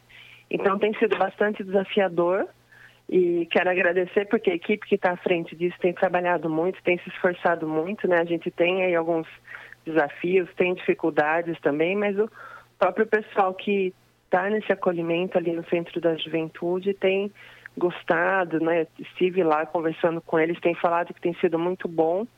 E agora é uma adaptação uma nova rotina, né? Você pensa na moradia, com regra, com a convivência com outras pessoas. Então, tudo isso é um grande desafio. Agora, Glaziela, é, como é a receptividade desses moradores de rua com relação às regras de higiene? Uhum. Então, Fabinho, na verdade isso foi colocado. Se você está na rua, você tem que entrar, tomar banho, tem toda uma rotina lá dentro e até um fluxo de entrada. E, e, eles têm que entrar nessa, entrar nessa rotina também, né? Então, alguns com um pouquinho mais de dificuldade, mas a maioria que estão participando tem colaborado, sim, né? A gente recebeu até uma certa quantidade de doação de roupas, porque é importante. Então, toda a questão da higienização, de banho, de cuidado né, com as mãos, lavar as mãos, e também de troca de roupas. A gente tem pessoas que, embora tenha sido oferecido serviço, não foram para lá. Né? E isso é uma dificuldade, porque a pessoa ainda não, não se enquadra, né? ela não quis atender a essa situação mas a gente tem trabalhado, né, tem sensibilizado as pessoas também que ainda estão na rua para tentar entrar em um desses serviços. O, o, trânsito de pessoas nessa época diminuiu, Glaziela? A gente tem recebido, uh, ou vocês têm notícias, têm acolhido pessoas que são de fora de São Carlos? Ou só aqueles que costumeiramente já ficam nas ruas? É, a gente, na verdade, percebeu esse movimento que o trânsito, né? A gente antes também trabalhou com questões com pessoas que poderiam voltar para sua família, que poderiam voltar para sua cidade. Isso foi feito também do acolhimento, mas o que a gente observou é que tem um, uma diminuição de fluxo, né?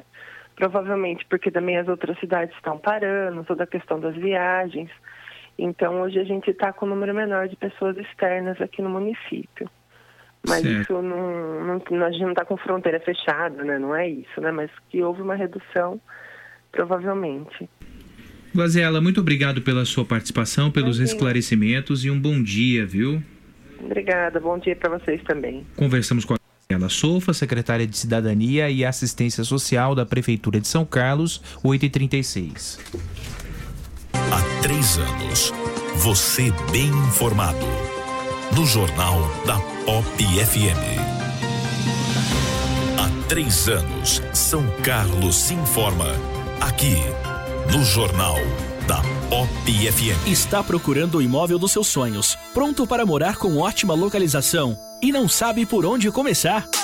A J Martins Imóveis está disposta a te ajudar. Há mais de 20 anos no mercado imobiliário, fazendo negócios com transparência e segurança. J Martins Imóveis. Toda escolha exige confiança. Acesse jmartinssaocarlos.com.br. Fone 3372 0281. WhatsApp 997983334. Tudo que você procura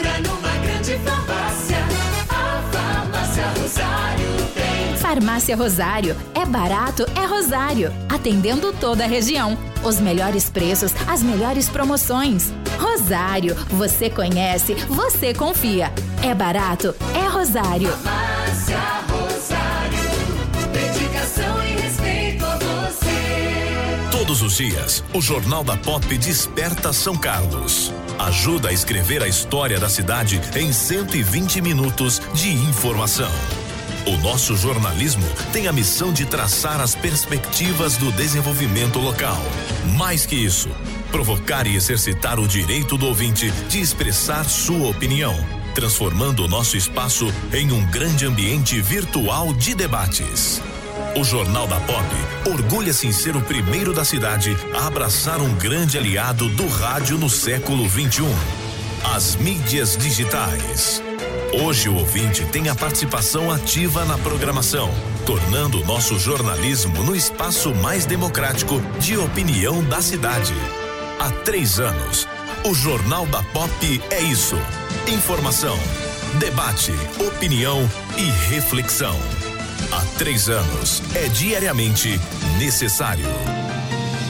Há três anos, São Carlos se informa aqui no Jornal da Pop FM. De segunda a sexta, às sete da manhã. Jornal da Pop FM. Entrevista. 8h38, nós recebemos o professor Fernando Moreira, é professor titular da UFSCar, diretor do Instituto de Estudos Avançados e Estratégicos e coordenador geral do Núcleo de Estudos Avançados e Estratégicos da mesma universidade. É, professor, é, na semana passada surgiu a possibilidade é, de se formatar, de se montar é, um hospital de campanha no centro de convenções localizado na universidade. Como surgiu essa ideia e essa iniciativa? Como está o diálogo com o poder público nesse sentido? Bom dia. Bom dia, antes de mais nada agradeço o convite para esclarecer alguns pontos, tirar algumas dúvidas Sim.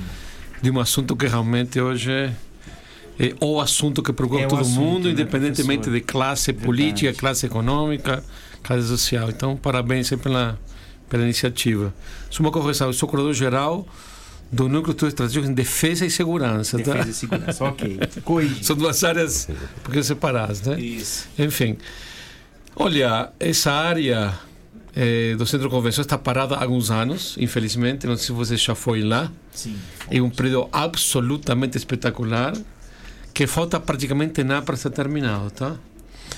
Um, Faz mais, uma, mais ou menos um ano atrás, um ano, um ano e meio, eh, o pessoal da reitoria fiscal, acredito que foi mais a parte de extensão e o reitor de administração que me procuraram para ver se conseguiria bolar algum tipo de aplicação desse prédio, certo?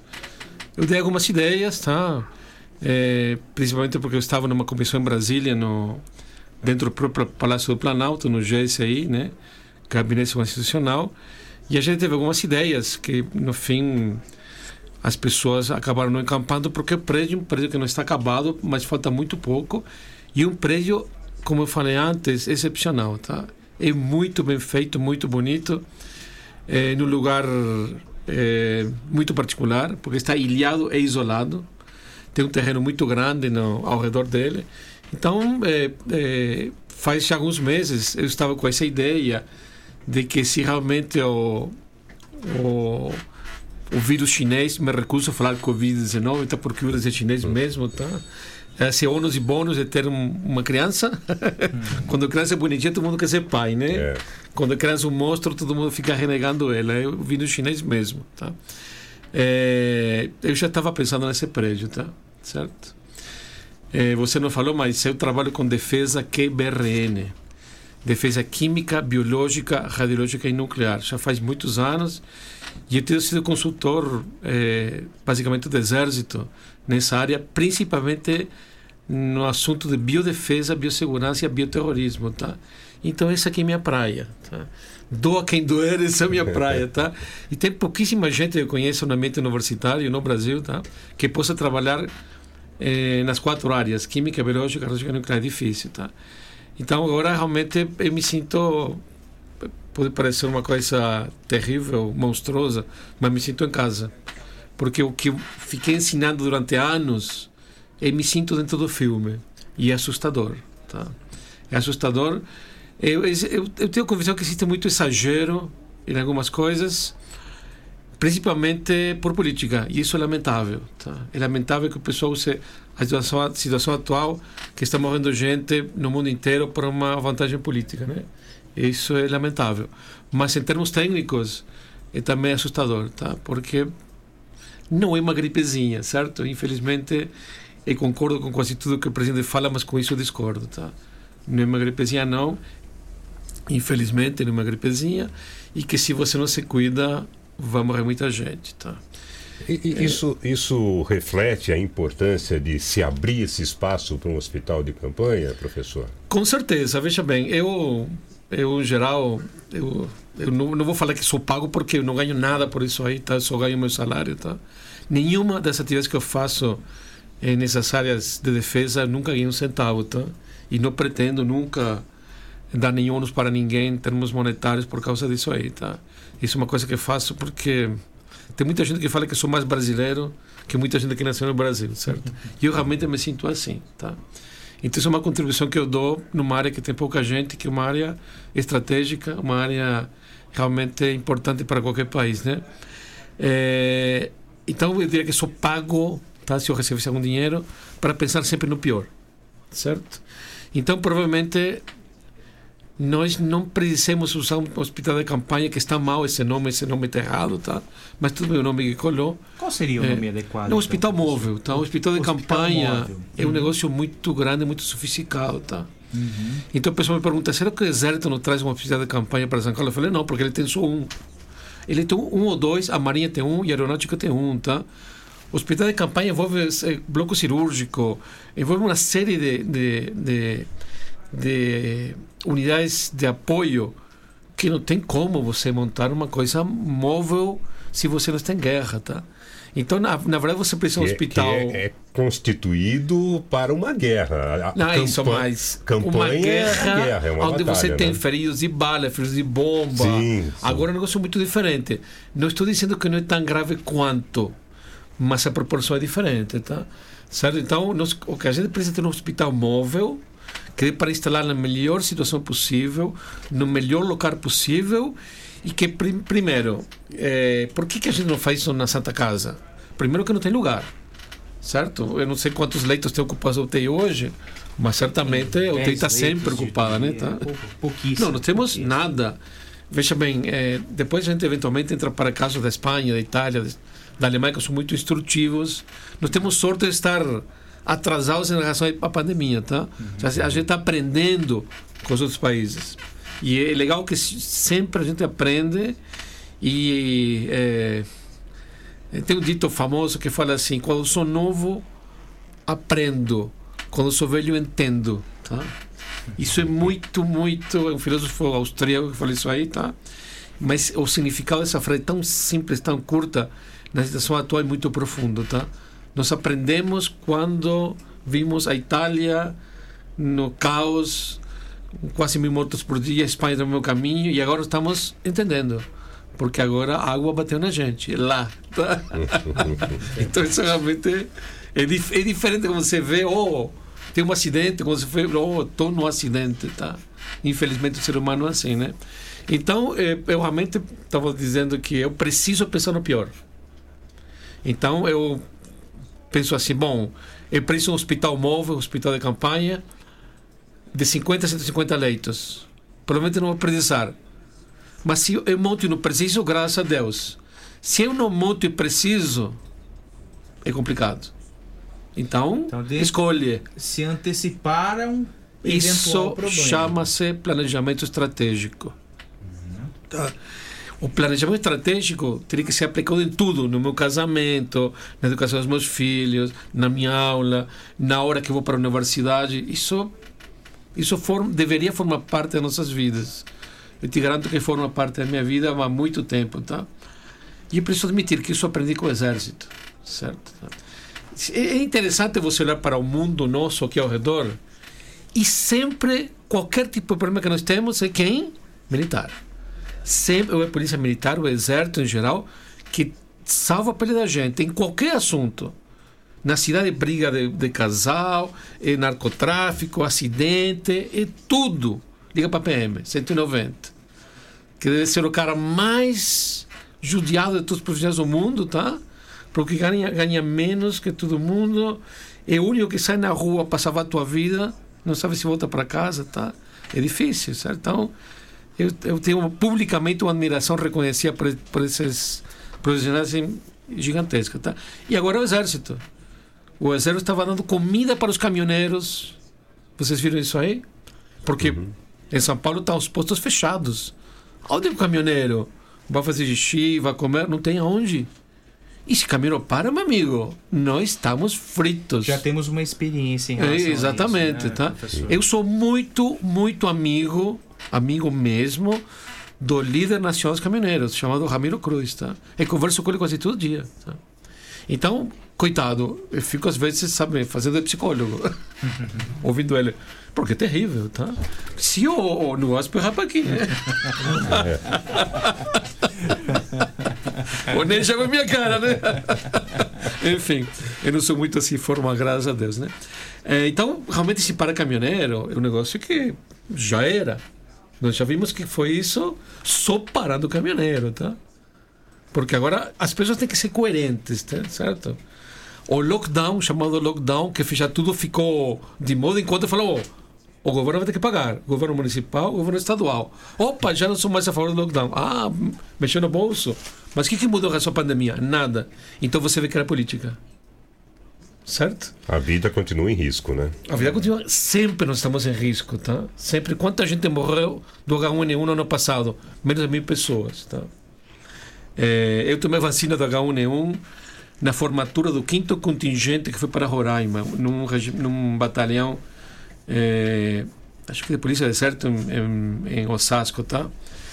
É, a reação da vacina foi pior que, que, a gripe, eu acho, porque a reação foi impressionante, tá? Mas tem vacina. Então as pessoas esquecem disso. É. Para o, o, vírus chinês não tem, não tem vacina. E Nem remédio, como, né? É, é o remédio que cura os sintomas, tá? Ou seja, eu não sou médico, tá? Seria muito atrevido entrar nessa área, certo? Mas, de novo, o hospital precisa Precisa, o Hospital Móveis para a campanha precisa, e eu preciso ter um local adequado. Que me desculpe quem escolheu o ginásio da Getúlio Vargas. Tá? Não é adequado. Claro que não. Escuta, eu, se eu, seria adequado se fosse o único disponível. Mas não é. Não é. Então, para um, por exemplo, um lugar que assim era muito bom, e eu sei que isso foi negado, foi no hospital universitário, no HU. Tá? Porque eu acredito, eu não sei realmente é, como é que está, mas eu acho que tem uma área, uma ala toda vazia, porque não tinha equipamentos. Tá bom, isso seria ideal. Aparentemente, segundo o pessoal da prefeitura, que, que foi comigo lá ver o, o área do, do Centro de Convenções, né? Não, Centro de Convenções. Falaram que o H1 autorizou a ida, a, a montagem de sala especial. Porque se é legal, eu tenho que ter um lugar que a princípio seja exclusivo para pacientes do vírus chinês. Uhum. Porque ficar misturando doenças é muito complicado. Se a pessoa já está com o vírus, ela está com o sistema imunológico comprometido. Bom, só para contar uma história rápida, faz um mês mais ou menos, eu fui sentar na rede e caí. E bati a cabeça e as costas muito forte na parede, porque a rede estava na beira de um, uhum. do grande, tá? Eu não conseguia chamar minha mulher, da dor nas costas, fica sem respiração, tá? Sim. E quando minha mulher ouviu, ele é a pessoa que está infartando. Falei, não estou infartado, não estou, tá doendo, não conseguia me mexer. Não conseguia mexer as pernas, tá? Tentando a dor. Bom, se meus médicos me escutam, vão me matar. Mas não fui na Unimed, tá? Não fui. falei para minha mulher, bom, estou mexendo tudo, não tem hematoma, não tem nada diferente, só dor. Não vou no médico. Porque veja bem, isso independente do, de ser um, um Albert Einstein, um sírio libanês, ou no posto de saúde. A infecção hospitalar, meu amigo, pode estar em qualquer lugar, tá? Então, eu não arrisco. Mas isso, eu não recomendo que ninguém faça isso, certo? Uma questão pessoal minha, porque eu trabalho com biossegurança. Nós temos seis bactérias apenas responsáveis por 95% da infecção hospitalar. E você, que, você vê que pega todo mundo, tá? Ou seja, no mundo inteiro. Numa questão de, muitas vezes, de do lugar ser muito bom. Como, imagina, a Unimed é muito boa. Eu sou, sou, sou, sou, sou Unimed faz 20 anos. E, e só tenho a elogiar a Unimed, tá? Desculpa fazer propaganda, mas a vida é assim, tá? é, então, hum, mas você tem que estar presente das coisas que você não vê e que podem realmente te afetar na saúde. Então, você tem que deixar separados pacientes do. Nesse sentido, essa área lá do Centro É de Convenções da UFSCar É é, é até melhor do que no, no HU, por exemplo. todos os sentidos, ele é melhor em qualquer lugar, menos em um em relação ao HU. No HU você tem equipamentos médicos perto, raio-x, ultrassom, sei lá, tá? que dificilmente vai ter como duplicar numa área como na, no centro de convenções. Mas acho que a principal função do Hospital Movedense é fazer triagem, certo? De gente que pode estar contaminada e você não está misturando com outros pacientes, tá? Eu estava falando agora quando eu cheguei aqui no estúdio, acho que foi com outro menino que eu brinquei, que ofereceu café, né? O Davi. Oi? É Davi o nome dele. Davi. mas- Falei assim: você sabe que hoje saiu um artigo que aparentemente o vírus chinês espalha pelo ar, ou seja, ele é chamado airborne. Então, se ele realmente for assim, e algum de nós quatro estiver contaminado, os outros três já estão contaminados. Tá? Então aí não adianta nada o isolamento. Porque no isolamento você está realmente promovendo o núcleo familiar junto. Tá?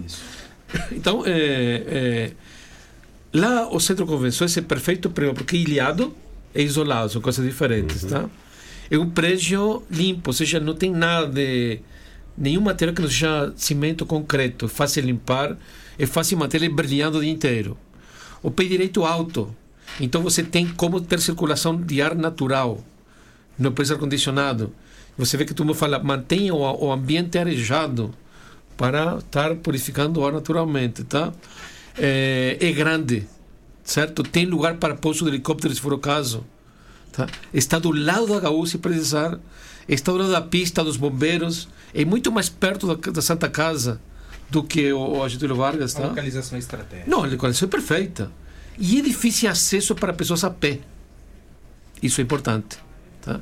Porque na hora do bicho pegar, meu amigo, vocês não viram coisas que eu vi, tá? Eu fiz meu pós-doutoramento eh, de 95 a 98 na Universidade de Maryland, em Washington, Estados Unidos, tá? E eu já tinha tido contato com a parte militar eh, dois anos antes, né? Isso não- eu não coloco muito no meu currículo, então são coisas separadas, tá? Só que meu pós-doutoramento foi feito em um projeto da Força Aérea Americana. E eu ganhei um crachacinho, uma cartilha da Força Aérea, eh, e as minhas amostras foram feitas pela NSA, a Agência Nacional de Segurança. Essa é secreta. Assim é mundo sabe onde fica. A NSA ninguém sabe, tá? Mas eu fiquei de 95 a 98 nesse ambiente e vi coisas terríveis que nem para minha mulher contou hoje, tá? Então é melhor que as pessoas não fiquem sabendo de muita coisa, certo? Você vive melhor, você dorme mais tranquilo, tá? Então, para fechar do hospital, nós temos que fazer um hospital. Nós temos que ter um hospital que é rezo para não precisar. Mas se precisar não tiver, é coisa de filme, tá? Porque eu não acredito muito nesse isolamento que nós estamos tendo. Me desculpe, mas esse isolamento é muito dele é para inglês ver. É ineficaz? Escuta, eh, Fábio, vai no supermercado, quando você está de máscara? Praticamente. Ninguém, ninguém, 5%. Eu tenho ido no supermercado todos os dias para ver, tá? Bom, você vê que ando com a máscara o tempo inteiro, tá? É, e quase ninguém fica contando, gente. Eu fico observando, eu, tenho, que- eu, eu preciso sentir o campo de batalha. É um campo de batalha, tá? Não estamos vivendo. Há anos, a minha mulher, minha mulher é microbiologista, tá? Certo? Casei com uma mulher certa, porque realmente nós temos as mesmas loucuras, tá? Certo? Mas é legal porque o assunto é, é assim, ilimitado. É legal você ter uma pessoa para conversar o dia inteiro de coisas que você gosta, tá? Ele é muito inteligente, realmente. Ele é microbiologista. E ele tirava sarro de mim. Porque eu chegava no supermercado, eu roubava álcool gel, mas não roubava assim a garrafa, né? Pegava um pouquinho álcool gel e devolvia a garrafa lá, né? Tô preso, né? Isso. e limpava o corrimão do carrinho. Sempre. Sempre. Eu falava, você é louco. Eu falei, sou louco como não sou burro, tá?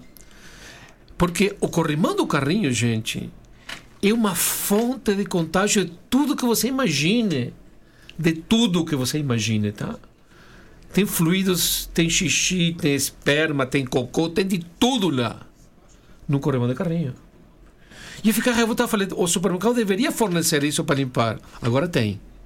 É, alguns estão fornecendo. né, Bom, eu vou no Carrefour e no, no, no Savanhago, tem para você limpar. Achei, assim, extraordinário. Isso respeito pelo cliente e respeito pela situação, tá? Mas quem fala que as pessoas usam? Esse é eu fiquei olhando ali, gente, eu fui o único naquele tempo que fiquei lá que usou. Ainda desinfetei o o corrimão do carrinho e ainda passei álcool gel na entrada do Carrefour. Se você ver a mochila, tô com álcool. Pessoal, o álcool que vende no supermercado é muito caro. Um litro de álcool 70, 10 reais. Eu fui no posto, comprei 40 litros de álcool de carro, que é 90 alguma coisa, e diluí para 70. Então, estou distribuindo na família, na minha filha, nos sogros da minha filha, nos amigos. Ficou uns 50 litros. e fica mais concentrado que o do. do, do- Tá, tem que se virar, tá? Primeiro que você não encontra quase o álcool 70, tá? Então você vê que que, que adianta? Aí que vem meu ponto, e que muita gente fica brava comigo. De que adianta ter tudo fechado? E, e por que, que é, é para inglês ver do jeito que está? O que teria que ser feito é uma coisa intermediária, tá? E nesse aspecto, eh, eu sei que é muito polêmico, mas eh, o país não pode parar. Porque ah, parar, então vou parar tudo. Vou parar médico, enfermeiro, polícia, bombeiro, pedreiro, cartão de crédito, telemarketing. Ou seja, o cara, telemarketing, o cara que está lá para, para te auxiliar quando tem um problema no banco. Porque senão é muito fácil. Para o pessoal que pode, está em casa, tranquilo, né? Fazendo home office, que sei lá, não sei quanta gente faz para valer. Liga para o supermercado, passa o cartão online, vem, entrega. E os 40 milhões de autônomos que nós temos no Brasil? Certo? Que vai desde pedra até prostituta, coitadas meninas. É um caos. É um caos, tá? E em alguma hora, se a coisa continuar assim, e se a doença realmente pegar, pega num povo contagiado e com fome, sai de perto. Revolução Francesa de novo, a toma da Bastilha de novo, tá? Um povo com fome e com essa pressão da doença, é guerra civil, meu amigo, tá? E eu entendo que seja assim, tá? Certo? Então, tem que ter essa estrutura e tem que ter uma, um isolamento inteligente. Para tudo. É a coisa mais idiota que já vi na minha vida, me desculpem, tá? Primeiro porque para. Quem não deve também. Então teria que parar o parável, certo? A universidade é parável, com certeza. Escolas, universidade. Tem muita coisa que pode parar. E coisas essenciais que mantêm o país vivo economicamente tem que continuar de forma controlada. E isola o pessoal sensível, que são pessoa idoso e pessoa que tem doença crônica. Isola de uma forma adequada, correta. Certo? O país continua funcionando. Um restaurante, ou tem um banco americano, JP Morgan, que distribui uma tabelinha de quanto dura um comércio fechado, um tipo de comércio. Uma empresa de produção, um restaurante, uma banca. Um restaurante fechado, o, o limite teórico, duas semanas. Certo? Em duas semanas ele já começa a correr risco de quebrar. Bom, então imagina a cadeia produtiva. É garçom, é fornecedor. É um desastre, né? Porque, você entendeu? Então, tem que ser um negócio inteligente. Tem que ser inteligente. Bom, ainda tem gente que fica doente, vai. Mas qual que é a ideia do isolamento? Não é evitar as pessoas doentes, é alargar a curva de contágio.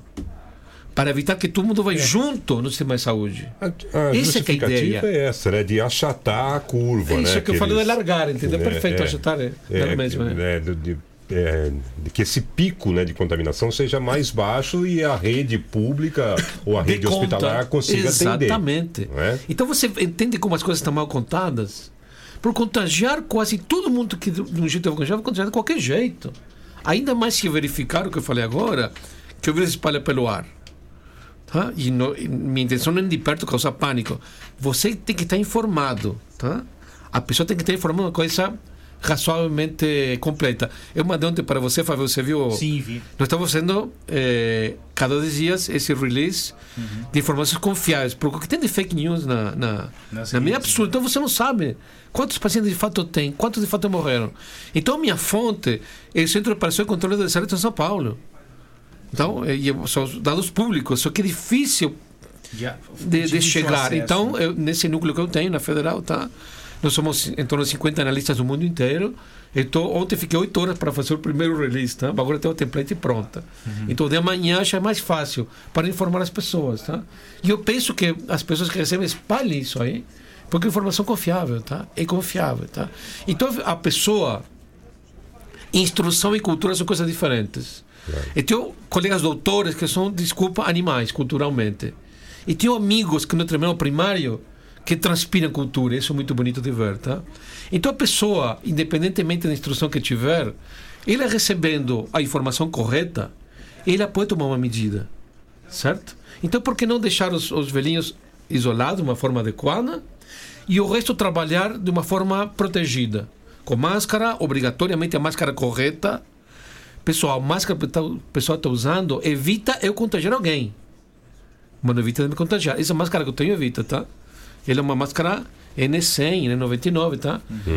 Não vi ninguém, ninguém ainda usando essa máscara, tá?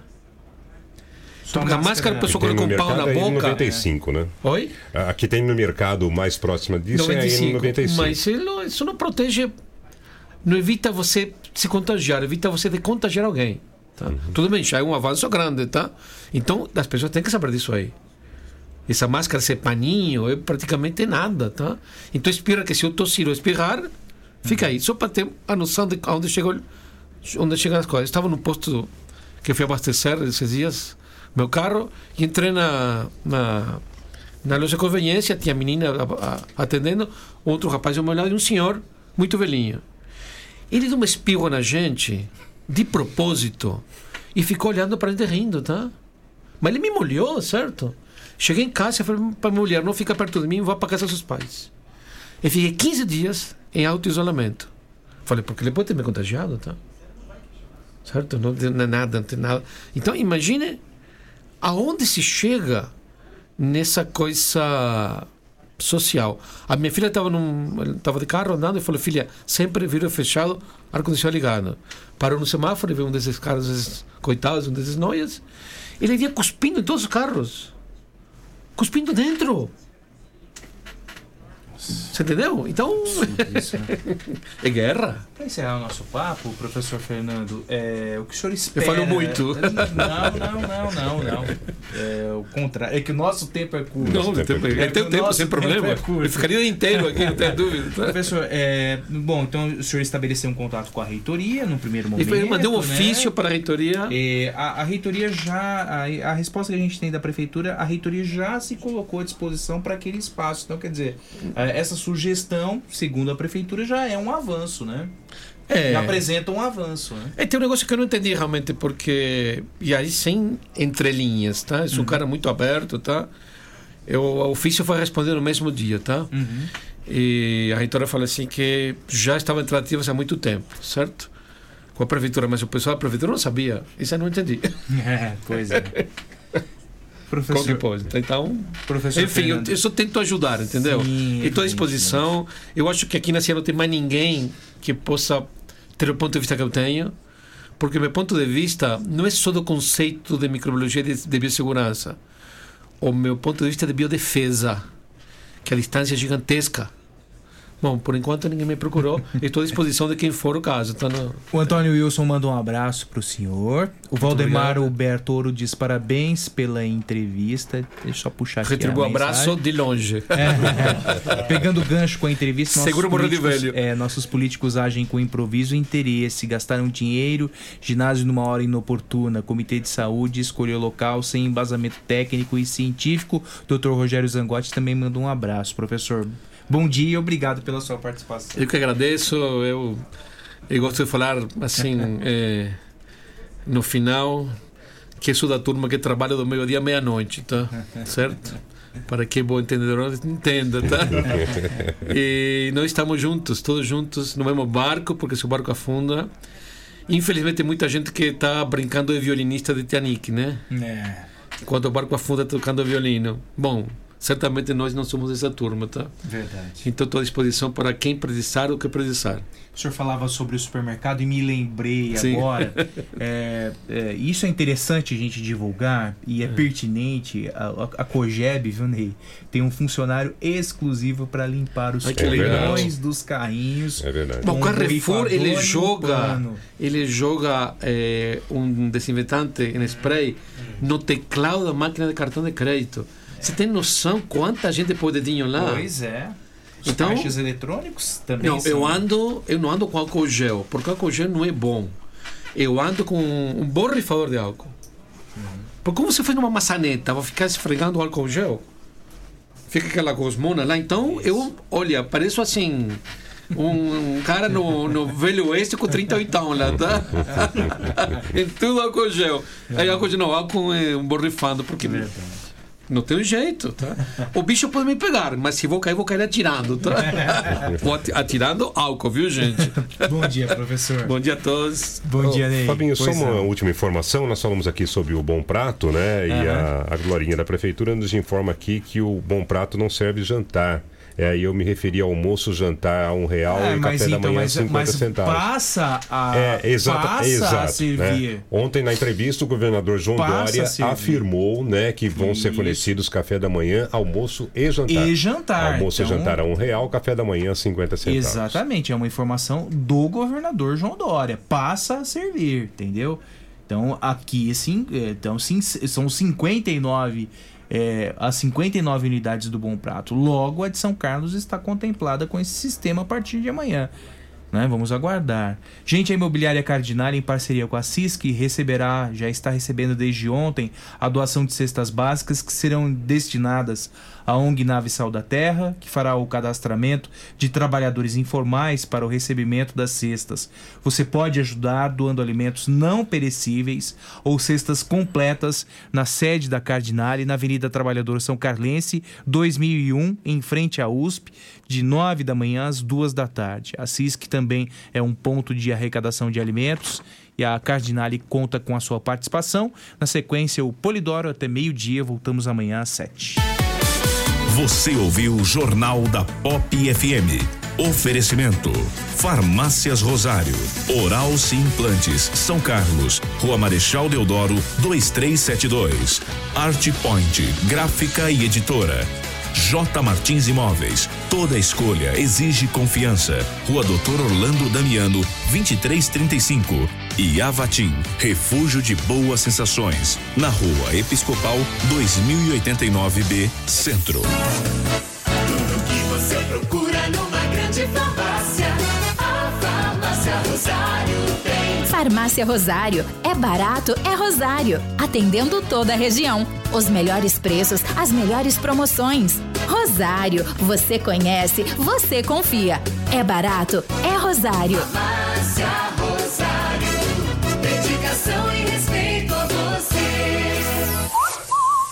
Sim, sim, eu vou pra Oral Sim. Pra, pra minha vida melhorar. Ri, ri, quero voltar a sorrir. Ha, ha, sorrir e gargalhar. Eu vou abrir a porta pra felicidade. Curtir a família, amigos, sorrir à vontade. Oral Sim, a rede de implantes dentários número 1 um do Brasil. Nosso carinho constrói sorrisos. Em São Carlos, Rua Marechal Deodoro, 2372. Agende sua avaliação. Ligue 2106 9500. Uma folha de papel pode receber diferentes impressos. E com o nosso cuidado, sua impressão pode criar vida.